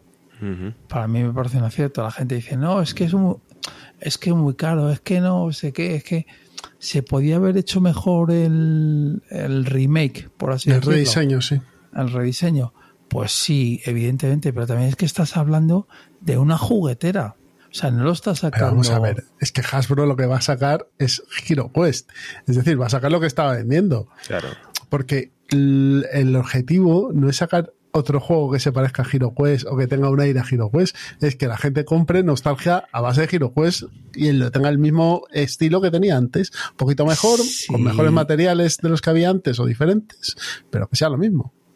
Sí, sí, no, no, no. Si yo, si, si yo me quejo, o sea, de quejarse de que Hasbro es una juguetera y efectivamente te va a sacar lo mismo, pero se puede ver en detalles de mimar el juego. Por ejemplo, la caja es una caja de Corfred de Kelos, por una caja tan grande como es, una caja tan liviana, hablo de la caja del, conte- del contenedor. Pues dices, señores, o no tiene, no va retractilada. Son detalles, ¿vale? O hay ratas. Pues se nota cierta, un pelín de- o sea, de tío, a lo mejor que tienes músculo. Es mi pega. Pero el juego para mí es redondo. O sea, es redondo. Y a día de hoy me parece que está muy bien. Repito, si sabes lo que hay. Si tú quieres un dungeon crawler más actual, pues mi consejo es que te vayas, si quieres al mainstream, vete al Massive Darkness 2. El Massive Darkness 2 es un dungeon crawler que tiene mecánicas más actuales y vas a tener más cositas. Ese es de de- Cool Mini, ¿no? es de. Yo creo que sí. Sí, sí, sí. Y, y- pero este te da lo Sí, que porque tú tiene, tiene mecánicas de Zombicide. Eso es, tiene sí, pero te, pero te avanzas en clase, tienes sí, sí, sí, sí, habilidades, sí, tiene, digo, tiene algunas- detallitos. Es el, tiene el 2 es este año. ¿no? El Hellscape se llama. Mm, Massive no Darkness es- 2 Hellscape. Yo jugado al del 1. 22. El, el 2 arregla los, los detalles del 1. O sea, lo, o sea La para falta, mí hace falta- el- falta el- de campaña y todo esto que tenía. lo deja, lo deja redondo. Ujú. Para mí el Massive Darkness 2 lo deja redondo. Pero vamos, yo os digo, el Hero Quest Pero es que date A cuenta, mí- tú mismo estabas mencionando el anuncio. En el anuncio, ¿quiénes salían jugando al Hero Quest? Niños, Niños, es un niños. dungeon crawler para niños. Sí, es un juego de niños. Es para los que veían a sus hermanos mayores jugando al Dungeons and Dragons. Dragons. A la CL. Al SL, sí. Nosotros mejor con espadas. bueno, vamos al siguiente. 668, otro que también Otro tiene, que- tiene afición. Space Hulk, 1989. Space Sí. Hulk. Pues, un juego Yo solo tengo una cosa que decir. Games Workshop, ¿para cuándo la quinta edición? yo te digo, es un juego que de estos que digo, ¿por qué no lo juego más? O sea, es que no. ¿Por qué juego a otras cosas? Y no estoy ¿Qué hago yo jugando, jugando a este la cerda cuando podría estar jugando a Space Hulk? El problema del, del Space Hulk es que eh, tienes que saber jugar. Como marine, como Sí, marine. sí, sí, y, y tiene, eso tiene cierta grado Pero de eso se soluciona de una manera muy fácil, Pedro, jugando. jugando. Jugándolo. Sí, sí, claro. Sí, sí, pero, pero que te digo que es como niño, o sea, si yo me meto en un niño, este juego eh, yo creo que te frustraría un poquito. Mm, No, no es para tan niños, yo creo que a partir de adolescentes para arriba, ¿no? Mm.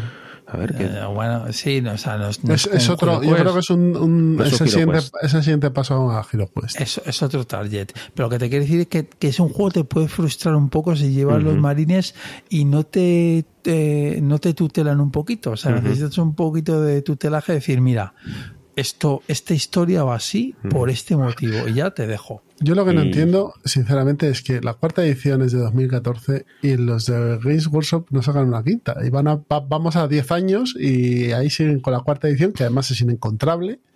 yo, yo la tengo. Si tú la tienes, también. pero muy bien la tenéis, pero yo no la tengo, con lo cual es inencontrable para mí. O sea, no la puedes comprar en una tienda, básicamente. No, No. Y, y no sé a qué esperan, porque vamos, en cuanto la saquen, vamos a caer algunos sobre esa. eh, y la como cuarta locos. tiene, la cuarta tiene unas minis. Claro, pues de Citadel. Imagínate las minis que podrían hacer ahora. Tú imagínate que Games Workshop dice que para 2023 saca, o 2024, saca la nueva edición de Space Hulk, una quinta, con las minis de 2024. Pues fliparon colores. No, posiblemente me, comprar, me compraría esa edición Claro. también. ¿Qué, qué vas a hacer, Pedro? No se puede hacer otra cosa que comprar. Claro, Te obligan, comprarla. te obligan a que te compres esa edición. Lo hacen Sí, todo sí. Para, para sacarte el dinero de la cartera. Y luego, y luego, antes de seguir, recuerdo que hay por aquí un PDF que yo lo tengo en físico, que está bastante bien. Como campañas y demás. que es campañas, es un compendium compendio. de reglas que recomiendo a la gente que se haga con él. Vale. Porque está muy bien. A ver, vamos a avanzar un poquito y nos vamos a Can't Stop, que tú este lo has jugado, ¿no, Roberto? Sí, y de hecho ya lo estoy jugando, 1980. lo estoy jugando con eh, Sid Jackson, por cierto. Eh, lo estoy jugando con el peque ya, de siete añitos. ¿Sí? A veces le ayudamos un poquito a, a que coja la mejor tirada, pero le viene genial para sumar a- y para evaluar un poco el riesgo y tal, sí, sí. De, de hecho, está basado, es un remake de un juego que es un pen, pen and paper. No me acuerdo El, cómo se llama. el Grid eh, Races de ese, 1974. correcto, ese es. Es un Sí, pen pero and vamos, esto, paper. esto es, un, es un sudoku, básicamente, vamos. Es de, un carreras, esto- de, es de carreras de bueno, caballos. Ah, vale, no, yo digo, el, el Can't Stop es un... No, digo el, de las carreras. Sí, el otro, el otro, el otro, vale, vale. Muy bien. Pues eh, juego que creo que está editando Maldito, Maldito, Games. sí. La caja que se ve ahí es la última, Es la última, edición. edición, que es la que está sacando Maldito. En el 1149, Mercants of Venus, de 1988. Deliver, Bueno, un ¿no? momento, un momento, un momento. Ah, un momento, antes un quieres momento, hablar de otra cosa. Bueno, vamos a hablar de este y luego hablamos del otro. ¿Tú este lo has Venga, jugado, vale. no, Pedro? ¿El Mercant of Eh, Venus? El, el Mercado of Venus sí lo juego, pero hace. este la- es un pick la- and la- deliver de llevar cosas de un sitio a otro. Sí. Es el- Pero ¿qué- ¿Y qué tal está? A ver. eh, Vale, ya está, no me contestes. Sin dudas. A ver, eh, bueno, bueno, eh, bueno. O sea, el- el- la BGG tiene un 7. Eh, para mí no es un 7. que tú lo, a lo mejor lo ves con años de- con ojos de otros años. Este juego, imagínate, los 80 eh, debía ser la bomba. Ah, bueno, O sea, claro, claro, sí, lo sí. de lo primero y de lo único que había ahí en su, en su género, ¿no? De Sí, coger sí, no, cositas. no, i- i- incluso, incluso podías jugar en solitario. Que, a mí, o sea, Eso sí, un claro, juego de los de los 88, del 88, perdona, puedas jugar en solitario, no sé, me parece me parece que está muy bien. Vamos, ¿eh? que es un título famoso y que, por ejemplo, Xia puede estar bastante inspirado en este juego. Mm. Seguro, sí, sí, sí, pero, pero este lo ves, esto es el típico, para mí es, es, es un juego de, de nostalgia. Nostalgia, ¿no? ¿Cuál es el que querías reseñar antes? Sí, claro, sí, el que os habéis saltado, joder, un padre de, de los juegos de baza, el Wizard. El Wizard, Wizard. correcto. El Wizard 1984. Es un, juegazo de juego de bazas que es básicamente, creo que aquí en, en España lo llamamos, lo conocemos como el Continental, porque va subiendo de, o sea, Ah, este es el, es que el- la- este juego yo con una baraja de póker. Claro, es ganar bazas y es, primero te reparten una carta, luego te reparten dos, luego tres, luego cuatro, luego cinco. No, y, y Tienes que ¿Eso no te hacer algún tríos y- juego, algún juego de piratas que se pueda llamar Skull King? también, El King es una también, reimplementación de también. este. El Wizard, También. ¿no? Sí, sí. Sí, sí, sí. El, el Skull King creo que, que tiene poderes. Lo ¿no? que pasa es que, claro, ahí tienes, claro, tienes unas figuras que, pues, que unas capturan Claro, a las otras, pero aquí no. Claro, aquí no, aquí está el Wizard y el bufón. Sí, el ya. bufón no vale nada y el Wizard, el primer Wizard que lances, el primer mago que lances, es el que gana. La baza. Ah, bueno, esto es de eh, como tú te cabrón o tú te arrastrado, que dices antes de comenzar, yo voy a ganar tantas bazas. Entonces ya empieza ahí la perrería de decir, venga, pues toma. ¿Decías tres bazas? Pues toma, cuatro. Y esta te la llevas tú. y, cos- y cosas así. Es, me, me parece una genialidad. Pero porque me gusta mucho los juegos de cartas. Muy Este bien. está en, este estaba en una página, tío. Esto, esto no estaba en la, en la Gearboard Arena. Me suena que está en Game Boy Arena, si la gente lo quiere probar. Creo que está ¿Sí? ahí, si no me equivoco. Bueno, mientras tanto vamos avanzando al siguiente y 1157, 1985, Battletech.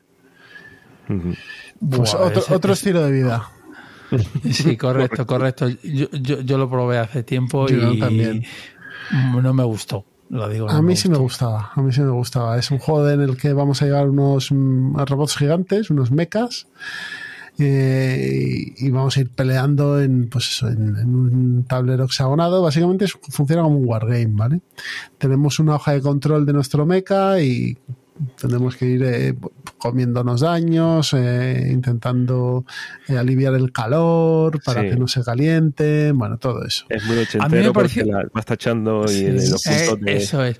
A mí me pareció sobrecomplicado, pero es cierto que lo jugué hace mucho, mucho tiempo. Pues si lo juegas ahora te va a parecer muy sencillo. Hmm. ¿Sí? Sí. Yo de hecho jugué con la edición en standee, ¿eh? no tenía miniaturas, eran standees. Y, Se disfruta igual. Y sí, sí, es- está, está muy bien, es un juego que está muy bien. Eh, aquí yo jugué con la edición de diseños orbitales que sacaron. Battletech, Airtech y Sí, sacaron. Aero- Aerotech. Yo tenía Aerotech, perdón, Aerotech, Aerotech. Yo tenía Mm. Cititech, que es Y el de los combates en ciudad con tanques y demás. Está bast- Es un juego que está bastante bien. Recuerdo haberlo jugado bastante, además, cuando era chaval. Y las reglas no eran muy complicadas. Te movías, sí. disparabas y poco más. Lo que tenías que tener en cuenta es que no se te sobrecalentara el bicho. No, pero también podías saltar, me Sí, suena, sí, sí. podías hacer cosas. o Sí, sea, pero no, creo que no son todos los modelos, puede ser. No, no, tienes que. eh, luego sí. también es, están, están separados por pesajes, si no me equivoco, ¿no? Me suena a mí. Sí. O sea, por peso del, Mm. del, del, del, del android, Sí. del robot. El mecha. Sí, podías tener más o menos dependiendo del, del bicho que tuvieses.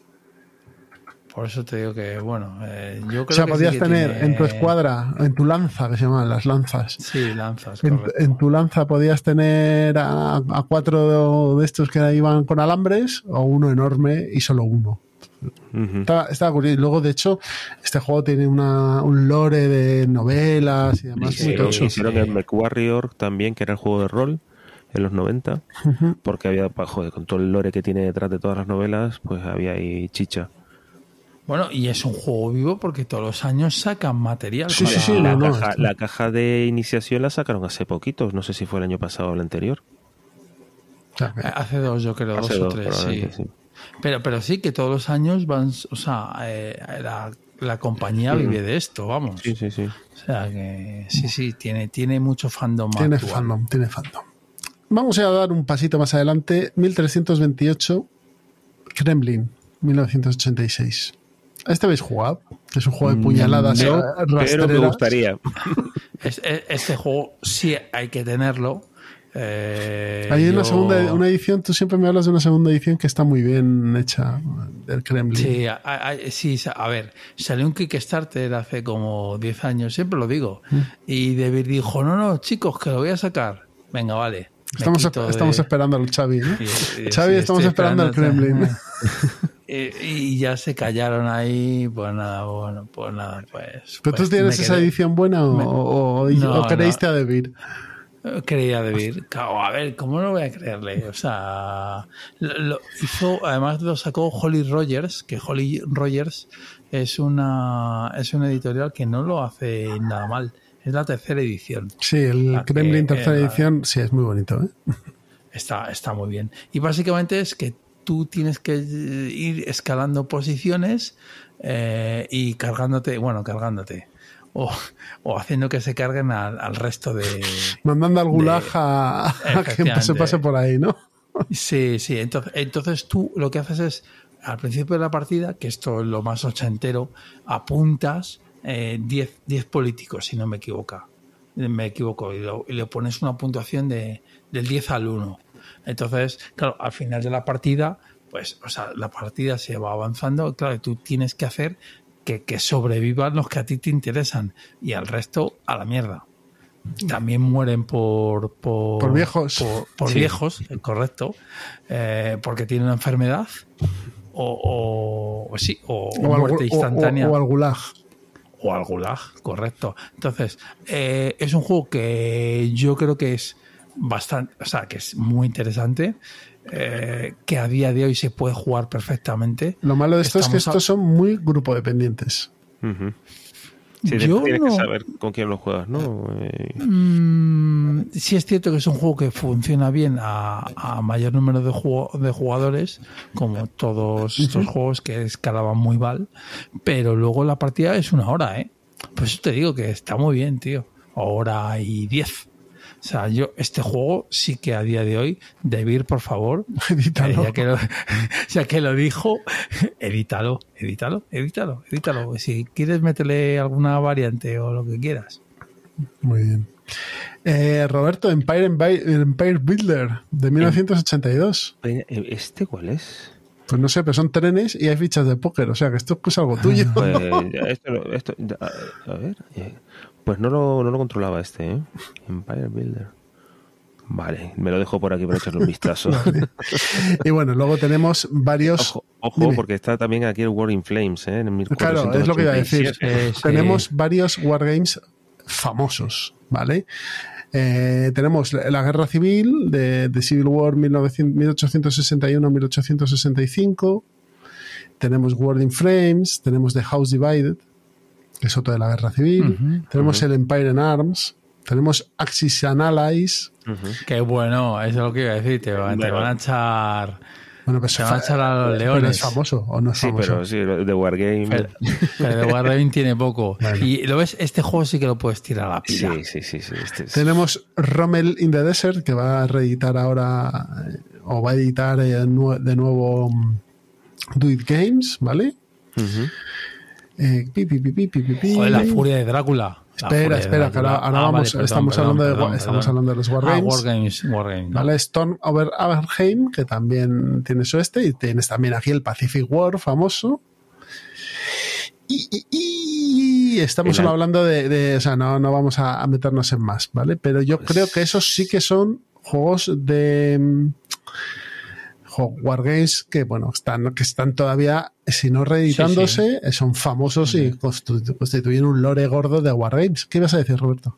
No, que también está el Angola, que es un juego que, Angola, sí. que Volko Runke lo tiene ahí como muy, muy Un presente. Wargame para cuatro, además.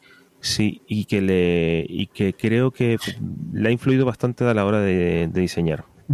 Por aquí anda el Dungeon Quest de 1985, que este juego tiene, ha tenido como 6 o 7 reediciones. No, Dungeon 3, Quest, ha tenido sí. 3, 3, reediciones. Una del. De, eh, de hecho, hay una que es del 22 de, de- Queen Games, Dra- Dragon Quest. Mira, a mí Sí, pero Sí, pero cosa- ¿qué? Eh, Perdona, perdona, sí, sí. di- no, ¿de qué ibas a decir, Pedro? no, no, que, que este no lo he probado. Vale. Lo siento. que es Dungeon Quest y al parecer hay una versión que es Dragon Quest, pero sí que tiene cinco versiones. Eh, tiene una del 90, del 87 y, y hay una más, hay una posterior de Edge, de Edge y de Fantasy Flight, perdón, del Dungeon Quest.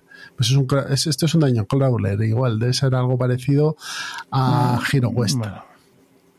Por, la, Mm, por yo- lo que estoy viendo, yo no he jugado, pero por la, la dinámica del, del, del tablero y demás, pues tiene pinta que vas montándolo según vas avanzando. Dime. No, Eh, que- que me estaba llamando la atención que al ver todos los juegos que están aquí presentes, hay varios también que se siguen vendiendo bien, como por ejemplo el Set, que es un juego que todavía se sigue vendiendo muy bien, el Labyrinth, que también se, sigue, se sigue vendiendo, y luego ya tenemos, por ejemplo, el Avalon, que se sigue vendiendo igual. Y a- aquí no, en España no, pero tienes el Sequence, que el Sequence en Estados Unidos es, es como un can stop, que a mí me encanta. El Sequence es un juegazo de cartas de póker. Es hacer un 5 en raya, por así decirlo, con cartas de póker en un tablero. O sea, e- es, es un bestseller Ah, vale, lo estoy viendo aquí. sí. brutal. Sí. Y por aquí también está, en Wargames está el Vietnam y está, Mm. que acabo de verlo, El, Blue, el, Está- el- el Blue Max también, que el Blue Max a mí no me gusta mucho. ¿eh? Yo tuve el de diseños orbitales y en su momento me lo pasaba bien. No sé si ahora. A mí me parece que para esto es mejor jugarte o el Winds of Sí. Ay, ¿Cómo se llama? El que, el que es el predecesor del X-Wing. Sí, o sea, sí. si quieres jugar a esto, ju- jugate X-Wing y déjate de tonterías. Te juegas X-Wing y ya está, que es mucho más movido y mucho más divertido. A mí Blue Max no me gustó nada. No, lo probé una vez y, y salí huyendo. De hecho, dejé que me tiraran el avión porque estaba hasta las narices de jugar. Y bueno, Roberto, tienes también Tales of Arabian Night, que creo que es tu juego fetiche. Las, las mil y una noches, ¿no? Joder. Sí. Y, luego, tela. y luego aquí tenemos, la, como decía Pedro, del 87, La Furia de Drácula. Que es un juegazo. Es un juego que va por tres ediciones ya. Sí tres, sí, tres ediciones. La tienes también en Steam si lo quieres jugar. Y yo considero que es un juego que a mí me encanta. O sea, es un gato y un ratón que es cierto que tiene curva de aprendizaje y tal, porque el que lleva a Drácula tiene que saber un poco, darle un poco de, vida a la partida. O bueno, o los héroes que sepan llevar a los héroes. Pero el Drácula tiene que dejarse un poquito para darle salsa decir, ah, mira, sí que está por ahí, venga, va, va por él, pista. Y, eh, y, eh, y ameniza un poco la partida. Pero vamos, quitando ciertos detalles, para mí es un juego que puedes tener perfectamente en tu colección a día de hoy. Y un juego, La, la nueva. ah, no, no. Y un juego que, que es bastante simple, pero que yo creo que se juega bastante, que es el Talismán del 83. Sí, joder, la, pues la oca vitaminada, ¿no? Como dicen por ahí. Y, y- es cierto que lo es, pero, pero un juego que tiene tantas reimplementaciones, tienes, lo tienes en Batman. O sea, reimplementado en Batman. En Warhammer. En, en Warhammer. Talismán tiene un chorrón de expansiones. Algo tiene. Sí, sí, no, no, es un juego juego. que se vende. Aquí O sea, en, en. BGG dice que tiene cuántas expansiones, 14. O sea, bien, bien, vamos bien. O sea, es un juego muy largo, es un juego que efectivamente, para mí, bueno, si tengo que jugarlo, lo juego, pero no se lo recomiendo a mucha gente. Pe- Pero, pero, es cierto que, que si tiene 14 expansiones, vuelvo a repetir, es por Es que que no me gusta a mí. Claro, que no me gusta a mí no significa que no De le gusta a la gente. De hecho, tenéis una edición nu- nu- reciente de Más que Oca, que ha salido hace un año y medio, de. Ujú. Con Y varias, con varias, expansión, varias expansiones, sí, Sí. también las puedes comprar. Y Roberto, 1981, Car Wars. Ese Ah, juego. Que luego hubo, hubo juego de rol, que hay que tener Sí. huevos para hacer un juego de rol de esto. Pero bueno, nada, esto es un juego de pelearse con los coches, tío. Es Mad. Max. Hemos visto Mad Max y vamos a hacer un juego, ¿no? Sí. Y, y luego ya si no os importa el, el de Aliens, que está bastante bien ese El juego. del ¿eh? 89. El del 89, correcto. Eh, que de hecho me suena que se ha intentado reimplementar el juego. Pues no, aquí en BGG no. Hay uno, ha salido uno de Aliens hace un tiempo, eh, pero al parecer no era muy allá. O por lo menos la gente que lo ha jugado decía que era un poco. mm, Ah, Es- este, es- este creo que son tres escenarios, si no me equivoco. Sí, son. Sí, es, es el- la, habitación del reactor, que son los marines contra los aliens en, en el nido.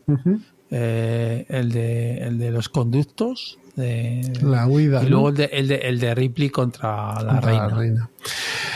Por aquí tenemos un juego que ojalá se reeditase, que es Gunslinger, el de los. Hombre, ojalá, ojalá. El de los. No, yo espero que no. Tú esperas que no. ¿Por qué? ¿No te gusta? tengo. qué, qué- qué- Qué malvado. qué majo. Qué qué malvado majo. eres. De juego de vaqueros, de, de duelos de vaqueros o, o de peleas de, en el oeste. Pero muy, pero muy bien pensado, porque es un juego en el cual eh, juega con el tiempo, con el tempo, Sí, nunca son- mejor dicho, de no, yo me tiro, estoy tirando. Claro, se supone que, eran fracciones de, de tres segundos o algo así, cada, Algo así cada era, decisión, sí. aproximadamente. Exacto, entonces. Era muy cinemático, eh, muy John Boo antes de que existiera John Boo. Eh, John. Está también por aquí el Illuminati de Steve Eso, Jackson. Sí. Eh, bueno, Qué bueno que está ahí, pero. eso es, está ahí. Bueno, bien, bien. Y hay una. eh, eh, está por aquí también este de coches, Pedro, el Thunder Road. Ah, ¿está Thunder Road? Sí, en Pues- el 3497 Sí, del 86. del 86. De Que también, Bradley. que, también, hemos visto Mad Max y vamos a hacer un, un Mm. juego de coches que se pegan. Sí, pero este juego es, yo lo jugué de joven y tuve la suerte, porque es cierto que yo creo que aquí España no, no llegó, no tuvo una distribución muy, muy loca. Y sí que es entretenido, ¿eh? Que, que, o sea, independientemente de que es un poco tiradados y de que es un poco juguete, como el Fire, un poquito, un pasito más al, Fire, al Fireball Island, que Que- también está por aquí. está por aquí, lo ha reimplementado ahora la gente de Eh, Restoration. Restoration, correcto. Es un pasito más, o sea, es un juego, sigue siendo un juego sencillo, pero yo sí que... Pero este es el que, el que reeditaron ahora, ¿no? Recientemente. Sí, Correcto, Restoration que- está sacando juegos antiguos. que supongo que para el año que viene me llegará. El de los coches, digo. Ujú. Porque el próximo que van a reeditar, al parecer, es el retorno a la Torre Oscura. Sí. Correcto. Thunder Road Vendetta. Este es el que has comprado tú, ¿no? Ese es el que he pillado yo. sí, Esta gente es la de. Unmatched también. Eso, Que es de, donde están sacando pasta, que no deja de ser una reimplementación de otro juego, Del Jedi Battle. del Jedi Battle. Y luego tienes el Downforce, eh, que es el juego este también de carreras, que, que lo han reeditado. Que está bastante bien. O sea, que lo han reeditado, que han recogido la- la- el juego viejo y lo han sacado nuevo. Y hay No, un- le, le- le dan un lavadito Sí, de cara. le lo meten lo ahí hacen un- bien, ¿eh? Esta- esta- lo hace lo, bien. esc- lo escuché el otro día en donde en el rincón de pensar, al parecer este de editorial es del Rob Daviao. Ah, sí. Eh, No o él está implicado por ahí. Entonces, bueno. Pero vamos, que sí, que van a ir sacando los juegos que puedan, supongo que por los derechos y demás, antiguos. Pues si queréis vamos terminando. ¿Algún juego que tengáis ahí que, que os apetezca comentar? Yo lo, lo que me gustaría co- comentar es que si nos ponemos a ver esta lista, ¿no? En, en el 89 sería la- el top, tal cual lo tenemos, el top de, de la década.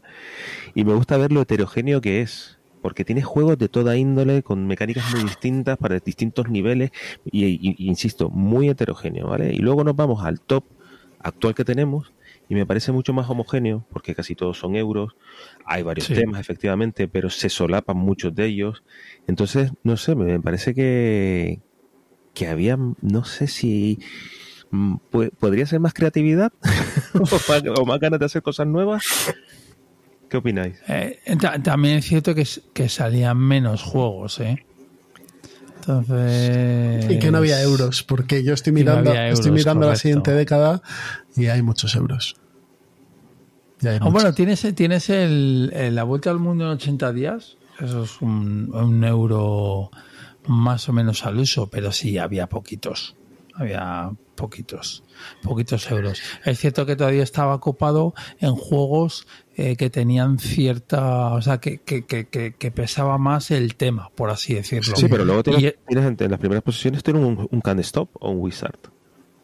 Sí, y el. Trivial Pursuit está por ahí también. categories eh, por ahí. A ver, yo, yo creo que había mucho juego familiar. Familiar, familiar, familiar. O sea, Sí, estamos hablando de sí, sí. juegos MB o juegos de Hasbro o demás. O de los hermanos Parker. Y luego tenías muchísimo Wargame, porque era la época de Avalon Hill campando por sus respetos. Y luego los juegos de franquicia. Alien, eh, Star Wars o similares y demás cosas del espacio. Bueno, eso refleja un poco la época, ¿no? Que era. Había mucho Wargame, había mucha eh, cosa espacial y Magic Realm no ha salido porque no sabemos dónde narices estará, pero vamos, andará por ahí, ¿eh? Eh, El With War, el With War sí que, que es parecido, bueno, parecido, que es de magos y tal. Eh, Que- que- es de o sea, esta el época. dungeon crawlismo, eh, la- el- el- lo que se Es que no sale infiltra... porque es del 79 el Magic. Ah, pues estaba, estaba por un ahí, año. estaba ahí, casi. casi, por un año. O sea, todo lo que es la influencia de Dungeons and Dragons también se nota Hmm. en Sí, ese estilo. sí. ¿vale? Te das cuenta que en esa época Dungeons and Dragons estaba a tope también. Sí, sí, Así sí. que bueno, es- tienes varias historias por ahí. A mí me hace gracia que el tabú sea del 89, por ejemplo. Y el, el estaba por ahí Del también. 88. Sí, sí, sí, sí. O sea que tienes que- juegos muy clásicos. Dime. Que, que- no, que lo que quería decir es que, que, que, son juegos que, evidentemente no todos, pero hay algunos que dices, pues los puedes rescatar perfectamente y no pasa nada. Eh, mm, sobre todo en Wargames, más que los otros que quizás están un poco más des- desfasados, pero el Wargame yo creo que aquí aguanta más o menos el tipo. Bueno, de hecho, Pacific War tienes eh, una reedición de hace nada de GMT, que lo único que ha hecho es el juego, creo que tiene escenarios también, no sé si venían en el juego original o no escenarios, pero bueno, ha incluido escenarios y luego la campaña, que al parecer, pues eso, puedes construir una casa encima de ese juego. De, son como 15 planchas de counters. El de Vietnam también va salido, o sea que sí que se están recuperando esos wargames que quizá eran un poquito más cutrecillos por la producción que había y cambiándolos. Mira, por ejemplo, Romelin de Desert va a salir en español. Es un juego de Columbia, de bloques. Bueno, ¿sabes lo que pasa? Que los juegos de bloques no pueden cambiar mucho. No, son bloques y un mapa, pues no tienes. O sea, el, dibujo del soldado, pues no va, no va a variar porque va a ser siempre el mismo, es el código ¿no? Eh, OTAN, o sea que. Pero vamos, que, sí que los Wargames hay, hay reediciones de esos juegos clásicos. Fire, eh, por ejemplo, Warling, Warling Flames tiene una edición de hace unos años, eh, total y completa, un cajotón también enorme. ¿Qué ibas a decir, pues señor Pedro? ¿Iba a decir sí, usted Sí, iba a decir algo más. Diga, diga. Que es que, que, que, luego tienes auténticos juegazos como el 1830, yo creo que es un buen juego, hmm. y, el, y el de la isla, el del Survive, hmm. Hmm. lo mismo. Y es que, o bueno, Space Hulk, eh, Hero Quest, o sea, que, que, que, que en la época, en, en estos 10 años, hay juegos que el Sherlock Holmes, que aunque no sea mi tipo, reconozco que es brillante lo que hace. Eh, que son juegos que, que, te aguantan el tipo y estamos hablando de casi, eh, fácil 40 años, años eh, casi, eso es que es que claro 40 años y aguantan y aguantan Mm. y aguantan Sí. Pues ya me gustaría a mí que aguantara un la cerda que me gustan eh 40 o 50 años Ya veremos, a ver. en la, re- en la retina de los jugadores No creo que lo veamos nosotros eso, ¿eh? Pero bueno, Eh, no no creo que lo veamos. Bueno, pues si queréis, chicos, vamos a la mesa de pruebas. ¿Os parece? Muy bien. Venga, hasta ahora.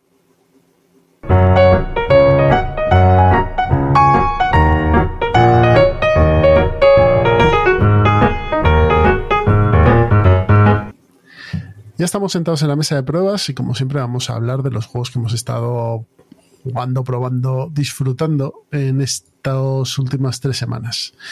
Entonces, eh, Roberto, empezamos tú y yo y vamos cambiando uno a uno. Venga, perfecto. ¿Tú, Pedro, tienes algo? yo tengo que opino de los vuestros Ah, vale. Perfecto. Empiezas tú. Empiezo yo. Mira, eh, eh, hemos terminado eh, Cruzada y Revolución. Hemos estado jugando. ¿Qué bando llevabas tú? Yo llevaba a los nacionales. Nacionales. ¿Ha ganado? No. ¿No? No, no, no, no, porque el nacional tiene que estar ahí eh, asediando cada turno Es el prácticamente. ofensivo. Claro, y, y hay veces que quieres, o sea, no te puedes despistar en eso, tienes que ser mm, un martillo pilón. Un martillo pilón. Sí, es verdad que en la primera parte conseguí unir los dos frentes, el del norte y el del sur. Yo la parte luego del este no le, no le logré rom- romper su línea y al final terminó, terminó ganando. Eh, usamos la regla de que tenía que estar dos turnos eh, manteniendo la moral para poder, para poder ganar. Y me ha parecido un juegazo. O sea, Es muy bueno. eh, además que tenía muy reciente el Barbarossa, que también es del sistema, muy- ¿no? sí, similar, sí. Ted- es Reiser eh, es el que ha creado este sistema de, de bueno, para que no lo sepas, un, es un wargame eh, llevado por cartas, un card driven game, y es en la, en la, en la, en la Guerra Civil Española. Eh, está muy bien im- implementado los eventos, tiene mucho sabor el juego. Eh, mm, me he metido más en el tema que, que en el Barbarossa. Eh, y creo que era David Gómez Reyoso, ¿no? Si no me equivoco. Ha hecho un trabajo fantástico. Sí, no, es un juegazo y la edición de cuatro dados es muy buena. Está muy bien. Eso sí, se necesita bastante espacio para jugarlo grande, porque sí. son dos tableros mm, grandes que se unen para, para formar la, la península. Eh, pero vamos, es en todos los sentidos, un juego que se disfruta mucho, muy disfrutón. Y también que, bueno, está muy apretado, eh, va fastidiando, va fastidiando al otro todo lo que puedes, cortándole. Las líneas de suministro, siempre. Sin, suministro, le, pude jugar, creo que fueron tres veces la carta de que las comunicaciones del bando republicano se quedaban, se quedaban rotas. Eh, bueno, Está genial. Eh, tengo muchas ganas de volver a jugar. Ya, ya tengo concertado que vamos a, en septiembre vamos a retomar otra vez la partida. Y me deja un sabor de boca estupendo. La verdad es que sí. Y dentro de que es un wargame y tiene sus cosas, no es tan difícil de jugar como otros que otros estratégicos que a lo mejor tienen muchas más excepciones y más historia. Aquí empiezas con la guerra de columnas, luego ya se te vas a la guerra de ¿cómo era? De, de, de, cuerpos. de cuerpos y o sea, pasas, de, división, pasas de, brigadas a divisiones o Los ejércitos se hacen más grandes, sí. Sí, sí, sí. Y, genial. Muy, muy bien, muy, muy bien. Así que nada. Muy bien, pues esta ha sido Cruzada y Revolución. Vamos a ver, ¿qué tengo yo por aquí? Vale. Pues yo os voy a hablar del Gloomhaven, Fauces del León. Eh, juego del año, creo que es desde el año 2020. Este, el Gloomhaven Espera, que lo pongo aquí. No, del 20, ah, justo. original. El original. Acaba de salir este año en español. Juego de Isaac Childress y bueno, es el hermano pequeño de Gloomhaven, ¿vale? Eh, ¿Qué tiene este juego? Vamos a ver. Yo a Gloomhaven grande no he jugado. Mm, este juego funciona a base de un libro en el que vas a tener los, las eh, ambientación y reglas especiales del escenario y el escenario pues como Tras la caída, eh, Fábulas de peluche, Los comanautas, todos este, sí, que este, se, juega, se juega en el libro. se juega en el libro. tablero Tú tienes tus miniaturas de los héroes y los standees de los villanos, ¿no? Y tu misión pues es la que sea, matar al, jefe, eh, destruir eh, tres o cuatro cosas y demás. El juego tiene un sistema de, de activación por cartas, es decir, tú tienes unas cartas divididas en dos trozos, vas a seleccionar dos, vas a hacer la parte de arriba de uno y la parte de abajo de otro, ¿vale? Normalmente es moverte y atacar, aunque luego tienes varios efectos más. ¿Qué tiene de bueno este juego? Aparte de que de material para el precio que trae viene bien surtido, es un juego que trae probablemente el mejor tutorial que he visto en juegos de mesa nunca. O sea, eh, tienes cinco aventuras en las cuales te vas a enseñar, te va a enseñar todas las reglas paso a paso. En la primera vas a hacer una cosita, en la segunda esa cosita la vas a aumentar un poquito más, en la tercera un poquito más, cuarta y quinta, ¿vale? Y además es una introducción a la historia que te están contando. Es un juego muy, muy narrativo porque los mm, personajes eh, forman parte de una compañía de mercenarios que se llama Las Fauces del León y bueno, pues tú vas haciendo tus misiones, tienes tu, zona, tus eventos de ciudad que también te dan un poco de recompensa y demás. A mí me parece que es un producto muy redondo y que si sigue así como está hasta ahora, se va a ir a mi top del año que viene fácil.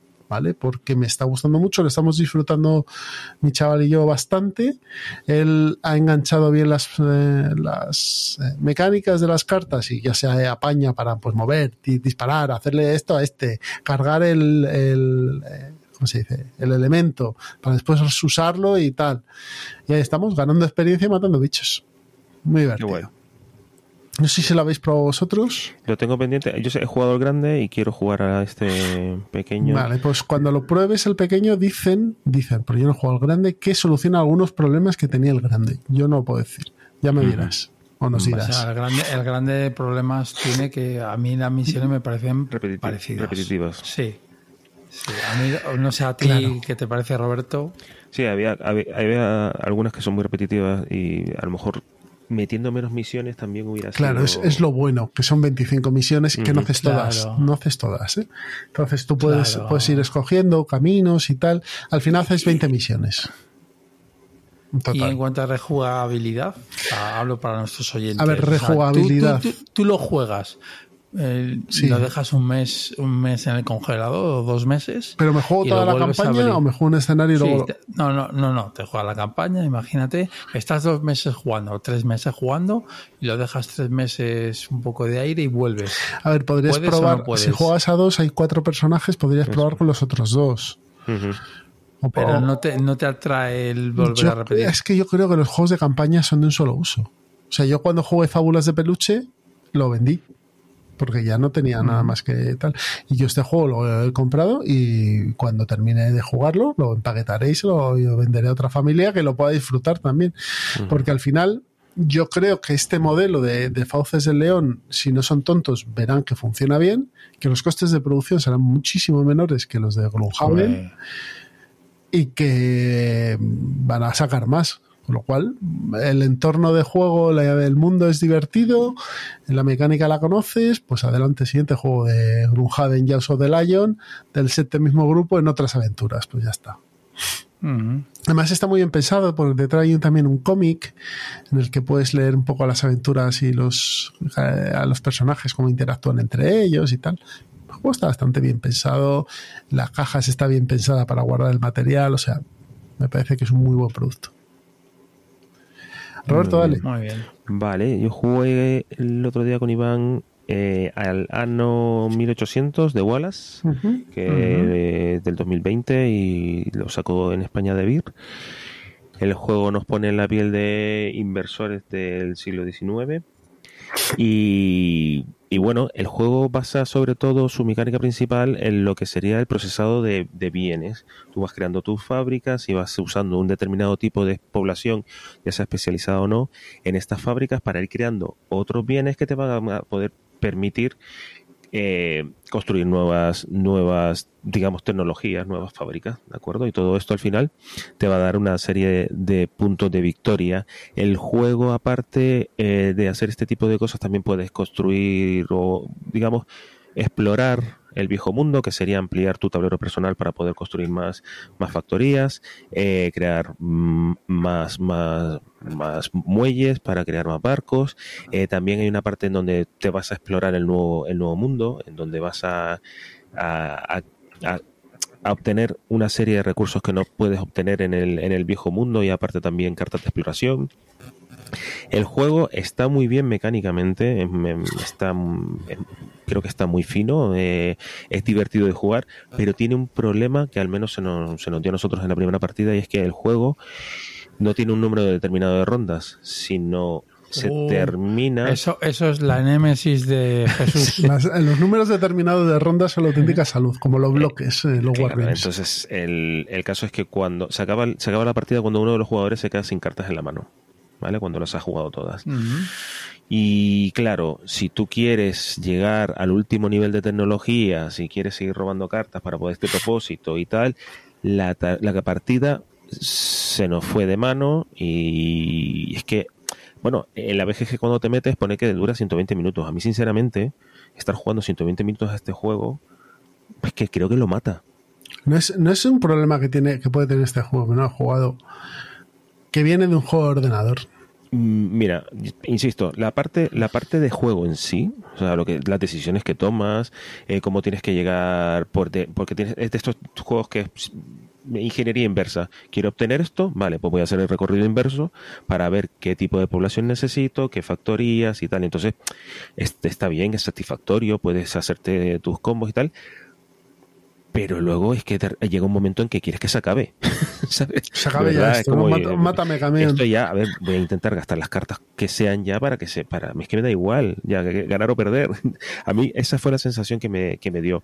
También es verdad que estoy hablando de una primera partida, a lo mejor ya una segunda, sabiendo cómo va el tema, pues la cosa a lo mejor se puede acelerar. Vale. Así que estoy ahí, que no, con sentimientos encontrados ahora mismo. Primera partida agua, ¿no? Como que Sí, pero bueno, pero insisto, eh, me, me voy a obligar a una segunda porque el juego en sí, lo que era el, lo que era la secuencia de juego, me gustaba bastante, la verdad. muy bien. Así que nada, ah no, 1800. Vale, pues yo voy a a hablaros de Ions M, el juego de 2016, editado en España por SD Games. Un 8 en la BGG, eh, ojito, de Kevin Riley. Me acabo de quedar alucinado. Bien. A ver, Ions End es un deck building, ¿de acuerdo? Eh, mm, está ambientado en una ciudad que es el último bastión de la humanidad después de que haya sido arrasado su mundo por unos bichos, ¿vale? Unos villanos, unas fuerzas del caos. Entonces, estos humanos viven en esa, en esa ciudad, protegidos pues, por una especie de barreras, pero a través de esas barreras se van abriendo brechas y van entrando estos malvados, ¿no? Y sus secuaces. Entonces, durante un montón de tiempo ha habido un- una corte de magos que se han especializado en el uso de la magia y eh, para, para, abrir, para usar esas brechas en su beneficio. Y nosotros somos uno de estos magos, ¿vale? Entonces, vamos a tener eh, nuestro tablero con nuestra vida y demás. Y vamos a tener la parte importante o diferente un poquito de este juego: es que tenemos cuatro cartas, o cuatro, sí, son cuatro cartas cuadradas de, de brecha, ¿de acuerdo? Entonces, nosotros solo podremos lanzar nuestros hechizos a través de las brechas. Si las brechas no están abiertas, no podemos lanzarlo, más que el hechizo por una brecha que es la básica que viene abierta. Entonces, en nuestra acción, nuestro turno, tendremos una mano de cinco cartas que podremos usar para.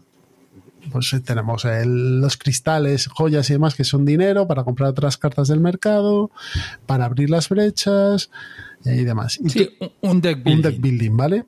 Pero pasa una cosa, que este deck building, cuando se te acaban las cartas de la mano, no barajas tu, tu descarte, sino que lo coges tal y como está y le das la vuelta. ¿Vale? Entonces, eso que hace que tengas una planific que puedas hacer una cierta planificación de lo que, de cómo te vas a colocar el mazo al siguiente turno. Porque puedes decir, voy a gastar esto y voy a colocar el hechizo arriba y los otros abajo, para que en el siguiente turno la primera carta que me entre sea un hechizo. ¿De acuerdo? Entonces, bueno, eso es un poquito el, el juego. Bueno, eh, bueno, vas colocando, perdóname, en boca arriba no, vas colocando en el, en el descarte y luego te lo llevas a- al mazo. Entonces lo tienes ahí colocado, ¿vale? Eh, eh, eso es muy interesante porque te permite, como os he dicho, la planificación. El juego como tal es, yo he jugado un par de veces, es complicado de ganar, ¿vale? Por- Bastante. Porque te dan hasta en el paladar. Y el problema es que tienes que ir abriendo las brechas para ir colocando los hechizos. Y los hechizos los colocas, pero no los puedes usar en el mismo turno. O sea, tú los dejas ahí colocados en la brecha y cuando Y el y siguiente, el siguiente turno se- lo primero que haces es lanzar los hechizos.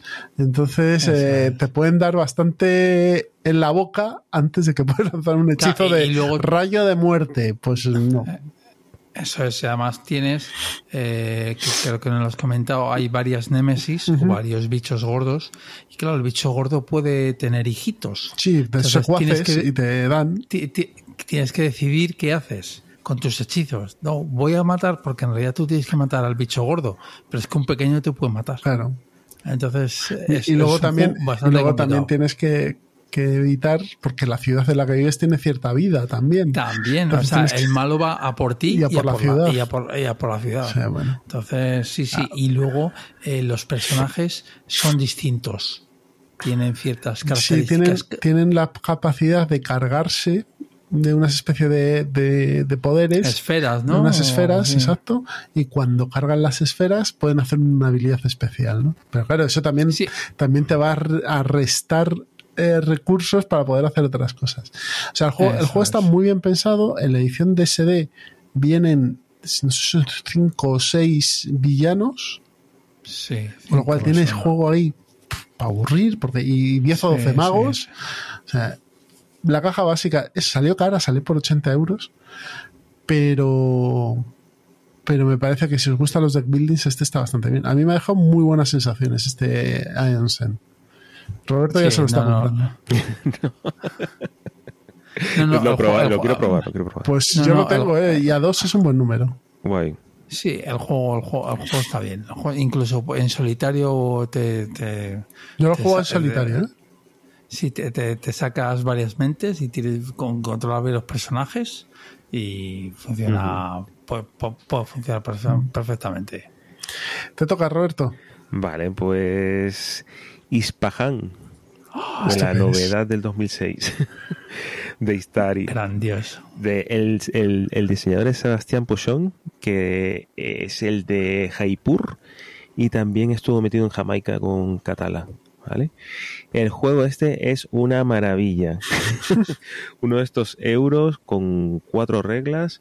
Nos ponemos, eh, somos eh, comerciantes persas ¿vale? Que vamos a ir, a ir llevando distintos eh, bienes a cuatro distritos de, que están en el tablero. Cada distrito tiene una serie de casas y las casas están agrupadas por colores. ¿vale? Hay grupos de tres, grupos de cuatro, grupos de cinco. Tú cuando entregas bienes se lo vas a entregar a uno de estos grupos y cuando completas ese grupito te llevas el número de puntos de victoria que viene marcado. Este juego sí que te, que te tiene que gustar, Jesús, porque e, es a ronda cerrada. Como Dios manda. Son dos semanas, siete. No, tres, tres. Tres semanas. Tres semanas, siete tres semanas días. siete días y cada, y cada siete días se, hace Eh, una puntuación. Eso es. Encima Eso con es. puntuaciones intermedias, maravilloso. Sí, Tiene sí, puntuaciones sí. intermedias, efectivamente, semanales. Entonces, eh, luego además tienes el- bueno, la mecánica central del juego, que es el draft, que, que se asemeja, por ejemplo, al draft de dados que se puede asemejar al Gran Austria Hotel. Tú Ujú, tiras los dados, ¿vale? Y tienes una, una, una tablita en donde vas a poner siempre el número más bajo de dados en la parte inferior y el más alto en la parte superior. Y el resto van a ir de manera ascendente siguiendo el inferior. Ti, ti, ti, ti, ti. En donde caigan, ¿no? Hay una serie, pues el primero son camellos, los siguientes son todos los bienes que tienes que entregar. Y lo, y lo de arriba del todo, los seis, probablemente, o los cinco, lo más alto que haya salido, va a ser oro. El oro y los camellos te sirven, por ejemplo, para crear eh, edificios permanentes que te van a dar una serie de ventajas durante la, la partida. Y los bienes son los que vas a coger para, para entregarlos. Aparte también te puedes gastar oro para incluir un dado, un dado extra, si no me recuerdo mal, un dado amarillo en, en tu, en tu partida, en tu, perdón, en tu tirada. Claro, yo no había jugado a este juego, pero sí había jugado al Corinth, al, al Roll and Write.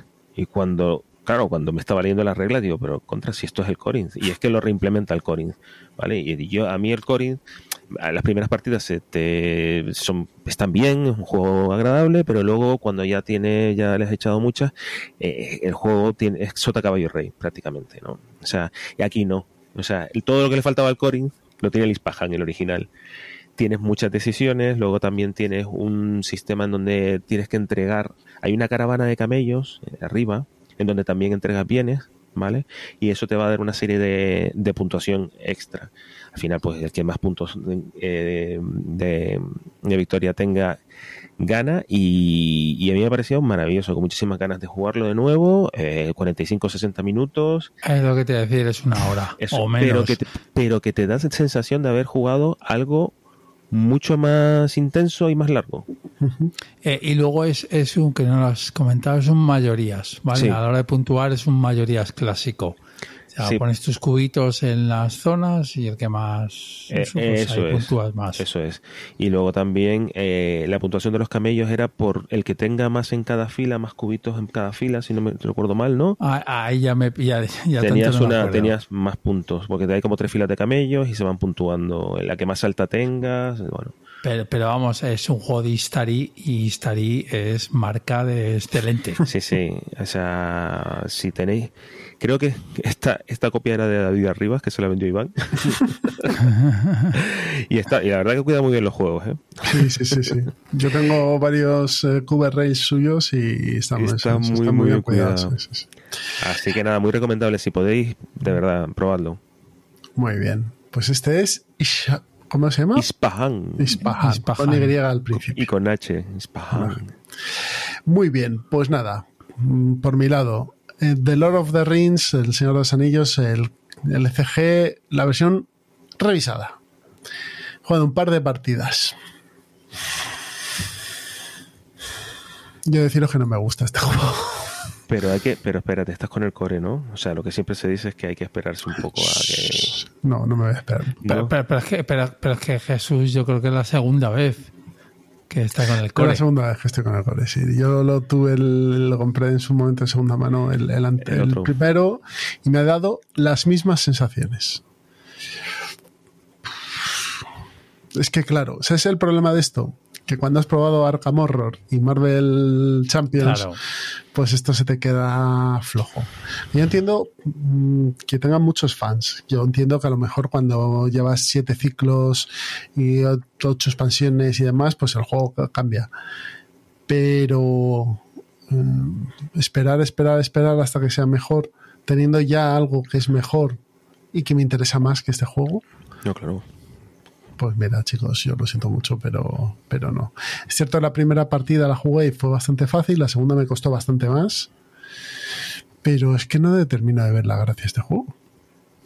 Así que, queridos mecenas o interesados, lo pondremos a sortear este, porque este, este juego nos vino por un sorteo en el que, que ganamos de l- nuestros amigos de discípulos de Armitage. Así que nada, lo, lo he jugado, lo he reseñado y saldré para, para otra familia que lo aprecie más que yo. La calidad de la caja, bueno, vosotros la, tú la tienes, ¿no, Roberto? La, Sí. está, está bien, las cartas están bien, tal. La caja es grande, con lo cual puedes meter más cositas a futuro, pero el juego no deja de ser lo mismo. Entonces, ¿estáis interesados en empezar en un LCG y no sabéis cuál empezar? Si queréis algo rápido, divertido y que no os haga, o sea, que no os tengáis que meter en partidas farragosas de preparación, Marvel Champions. Sí. Si eso de. Si la parte de, de preparación Metajuego. farragosa, metajuego, preparación de mazos os gusta, Arkham Horror. Arcan, claro. Si bueno, sois sí. fans del Señor de los Anillos, Eso este te iba a juego, decir. este juego os va a gustar. Si como es mi caso, no es, no es una saga que me desagrade, yo me he leído los libros, tanto Señor de los Anillos como Simarillion, como El Hobbit y demás, pero pero bueno, pues vale. Pues muy bien, está perfecto para el que le guste, a mí no, no me ha gustado. Que no estoy diciendo que sea mal juego. Ojo, en ningún momento he dicho eso. Sí que no es para ti. Vamos, Sí, hombre, yo- se le ve un poco viejo y se le ven mecánicas que están más afinadas en los otros dos. Pero es normal porque es más viejo. Por mucho que Claro. no. Sí, el juego sigue siendo el mismo que era hace X años. Han aprendido. Sí, lo único que han cambiado ha sido más cartas, más copias de cartas. Las copias de me parece. carta. Pero bueno, que lo dicho, tiene un 8,6. El anterior tiene un 7,7. Seguramente, si os gusta el Señor de los Anillos, este juego os va a gustar. Así que adelante con él, probadlo y dadle una oportunidad. Y si sois mecenas, pues a lo mejor hasta os toca.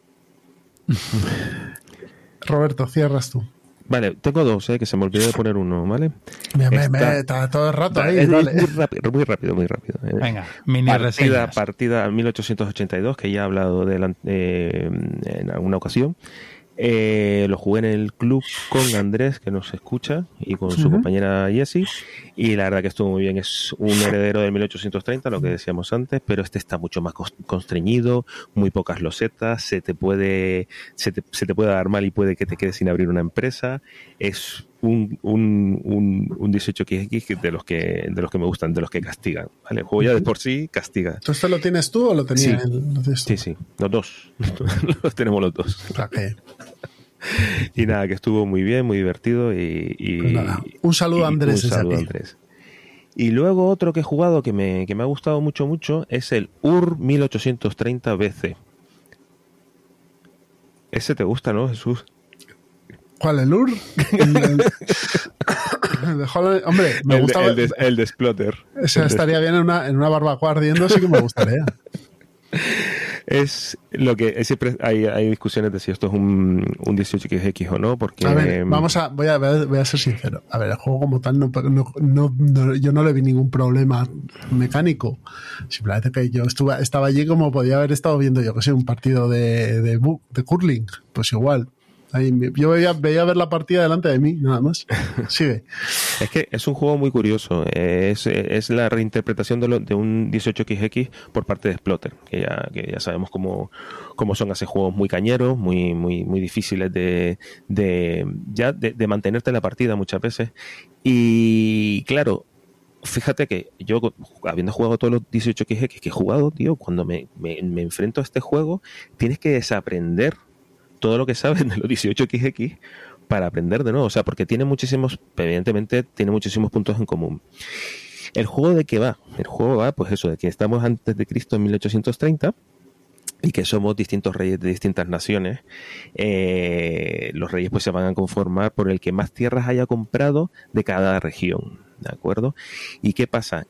¿Pasan trenes? Evidentemente no. Lo que pasa aquí es que nosotros vamos a intentar irrigar todas las tierras aledañas al río que aparece ahí, eh, eh, haciendo, excavando, excava- excavando, eh, lo diré Canales. sí, canales, gracias, eh, poniendo, eh, lo diré es que me sale... Puertas de irrigación, poniendo molinos y demás Sí, exactamente.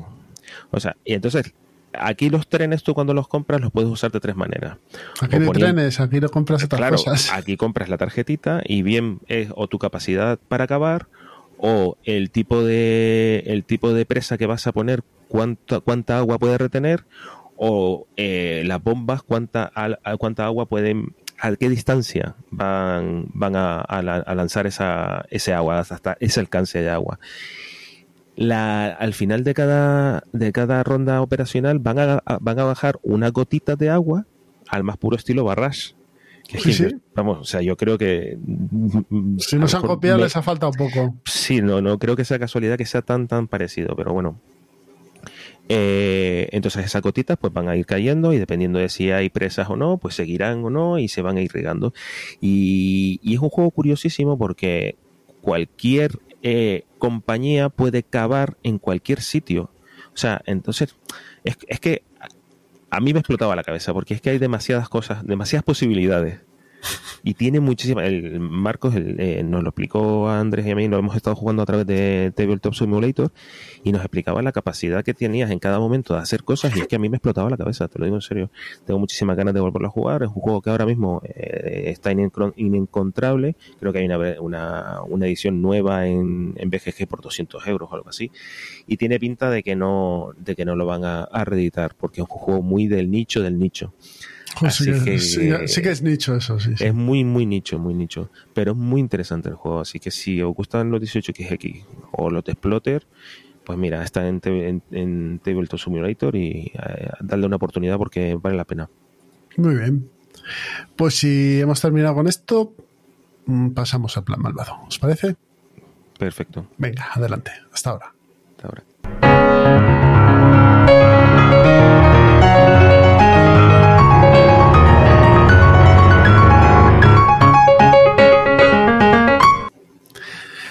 Se termina Ciudadano Mipel no sin antes pasar por el plan malvado. Ya sabéis, la sección donde hablamos de juegos que podemos compartir con nuestros hijos, con nuestras parejas, con nuestras familias. Bueno. Yo voy a empezar hoy, ¿eh, Roberto? Perfecto. Con Atón. Creo que hablé con él, de él, pero voy a volver a hablar porque, que- porque lo- os lo tenéis que comprar. No, he hablado con Otro, él. grandi- otro grandioso juego que yo creo que es difícil de encontrar. Pues Jesús. en Maton, en Maton Store lo tenéis a, no- a nueve pavos. Entonces, Pues, he regalado. de- un juego de Thorsten Gimbler con el de- de- el del artistazo Harald Lieske, el amigo de la gamba y Queen Games al, al- a la edición. A ver, es un juego para dos jugadores, única y exclusivamente para dos jugadores, y es un juego de mayorías para dos jugadores. Qué bueno. ¿Lo habéis jugado vosotros? Tú sí, ¿no, Mm, Pedro? ¿Tú yo no? no. Yo sí. Vale, No. el juego se divide, el, el tablero se divide en cuatro secciones de que son cuatro templos de creo que son 3 por 4 4 por 4 de 16 espacios cada uno, ¿vale? Entonces, eh, ahí es donde vamos a poner nuestras fichitas de, de nuestras ocupaciones, ¿vale? Nuestras fichas de mayorías. Pero ¿cómo vamos a hacer esto? Vamos a tener en nuestra parte del tablero eh, cuatro acciones y estas acciones eh, las vamos a cargar con unas cartas. Vamos a tener unas cartas del 1 al 4 o del 0 al 4, mejor dicho, y vamos a poner esas cartas en esas acciones. Las vamos a levantar y las vamos a confrontar con la de nuestro, de nuestro contrincante, ¿vale?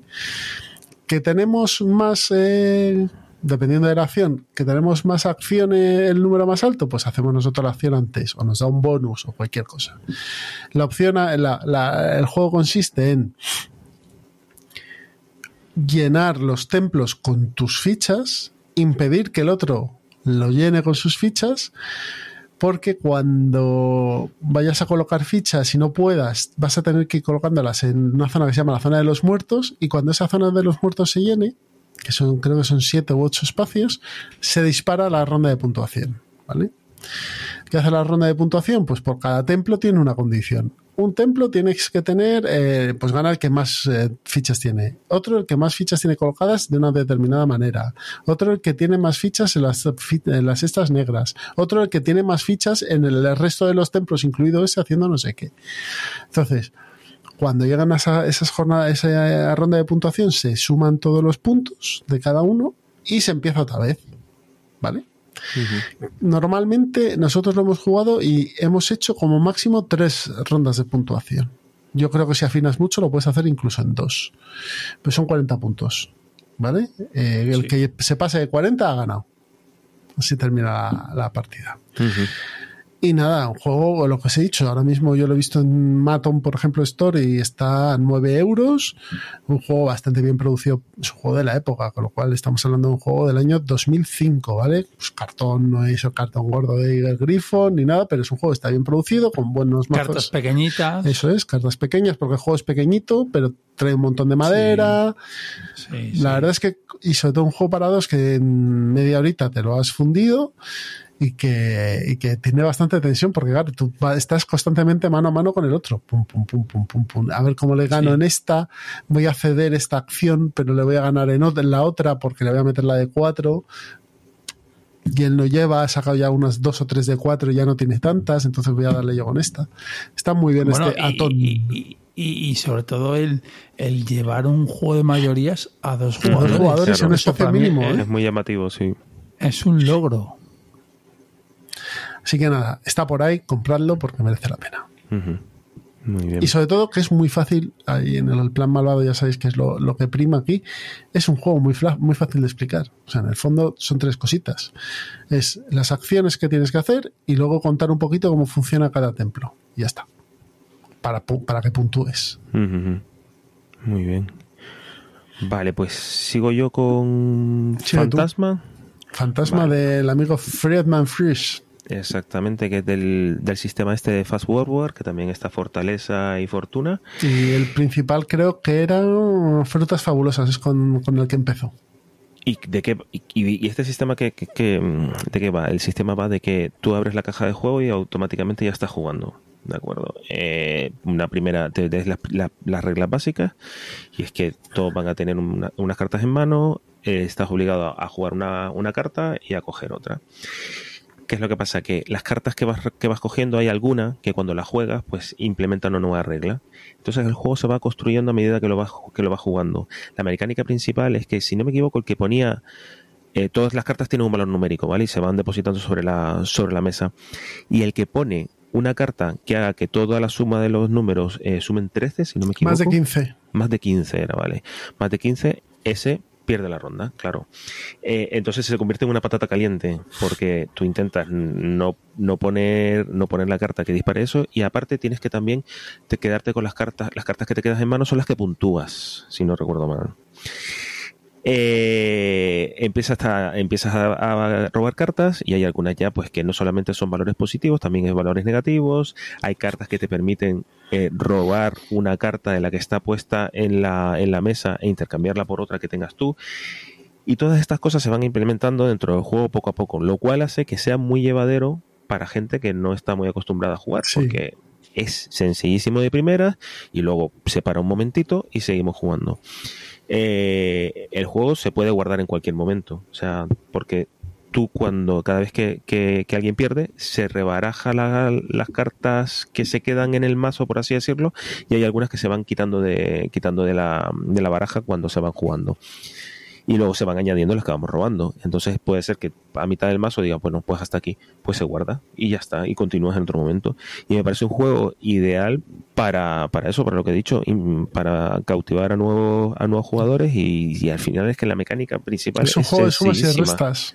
Es un juego de solamente, sumas y- solamente y, y de saber jugar los poderes especiales en el momento oportuno y tal, y de echar un, po- un poquito de cálculo, pero, pero está muy bien. Y lo de siempre, lo que ya hemos dicho muchas veces aquí, que Friedman Freeze siempre apuesta por crear nuevos, ¿no? nuevos, nuevos horizontes dentro de los juegos de mesa y eso siempre es una cosa que hay que poner en valor. Sí. Así que Sí, sí, sí. este sería Fantasma, que en inglés se llama Fear. Fear, ¿no? Este es el Mm. que se llama Fear. Miedo. Sí, aquí eh, Fast Forward Fear lo encontráis. Luego está el Fuga, el Fortaleza, Eh, el Fugas, Fortuna, ¿no? pf, tiene mogollón. Eh, Friedman Freeze, eh, un día tenemos que hacerle un, un programita eh, de estos Ujú. autores porque tiene una cosa a favor y varias en contra, como todo el mundo, pero creo que es un tío que por lo menos es arriesgado en lo que hace. Sí, tiene sus luces y sus sombras, pero, pero bien. Eso es. Pero bueno, por lo menos dice, joder, voy a hacer un juego como 504, que nos parecerá una castaña. Esto lo hablábamos el otro día entre nosotros. Pero hay que tener las narices de hacerlo, ¿eh? Y hay que tener las narices de hacerlo y que funcione. Eso no funcionará en los 504 juegos, probablemente muchos de ellos sí funcionen. Yo ya lo dije, creo que, no sé si aquí en el programa a mí me parece como ejercicio y una pasada. O sea, porque además eh, lo que hace es, eh, eh, hace una disección de los juegos para que luego tú puedas construirlo como puzzle y, y puedas hacer un juego. Entonces, también si te interesa un poco cómo, cómo se desarrollan los juegos y qué partes se pueden... se- de qué parte se compone un juego, esto es una manera de diseccionarlo y verlo, ¿sabes? Es- no sé, me, para mí me parece más interesante por esa parte que incluso que por la parte del juego en sí. Que un juego de trenes, ¿eh? Del año pasado, el Free Ride. Mm, Así que, pues bueno, Pedro, ¿tú tienes alguno? Eh, en blanco. Agua. Tú, lo, lo tuyo es ba- baños y cenas, ¿no? Cenas y baños. Sí, sí. El día de la marmota. ya Bueno, pasará, ya pasará. Ya pasará, tú tranquilo, ya pasa. Antes de iros, eh, de irnos, perdón, solo comentaros que podéis comprar todos estos juegos que, de los que hemos hablado en Juegos de la Mesa de Redonda, donde encontraréis un gran catálogo de juegos de mesa y juegos de rol, que podéis consultarlo en www.juegosdelamesaredonda.com, todo junto, Juegos de la Mesa Redonda. Y nada, ahí se estarán esperando. Y si vivís en la zona del norte de Madrid, podéis pasaros por la tienda física de Tres Mipels en el centro comercial de la Rotonda en Tres Cantos. Y en su página web también podéis hacer pedidos en tresmipels.es. ¿eh? Y ya os recordamos que durante el mes de junio está el código Ciudadano Mipel, todo en mayúsculas y junto, para bueno, tener un pequeño descuento. Pedro, Roberto, nos vamos yendo. Ah, bueno, espera, espera, espera. Que falta los medios de cómo podéis contactar con nosotros, que se me olvida. Por favor. Para contactar Jesús. con nosotros podéis hacerlo a través del correo en ciudadano.mipel.com, en Twitter en arroba ciudadanomipel. También estamos en Instagram como ciudadanomipel, en nuestra página web ciudadanomipel.com y en nuestra comunidad de Telegram que os dejamos el enlace en la descripción del programa. Ahora sí que sí, nos despedimos.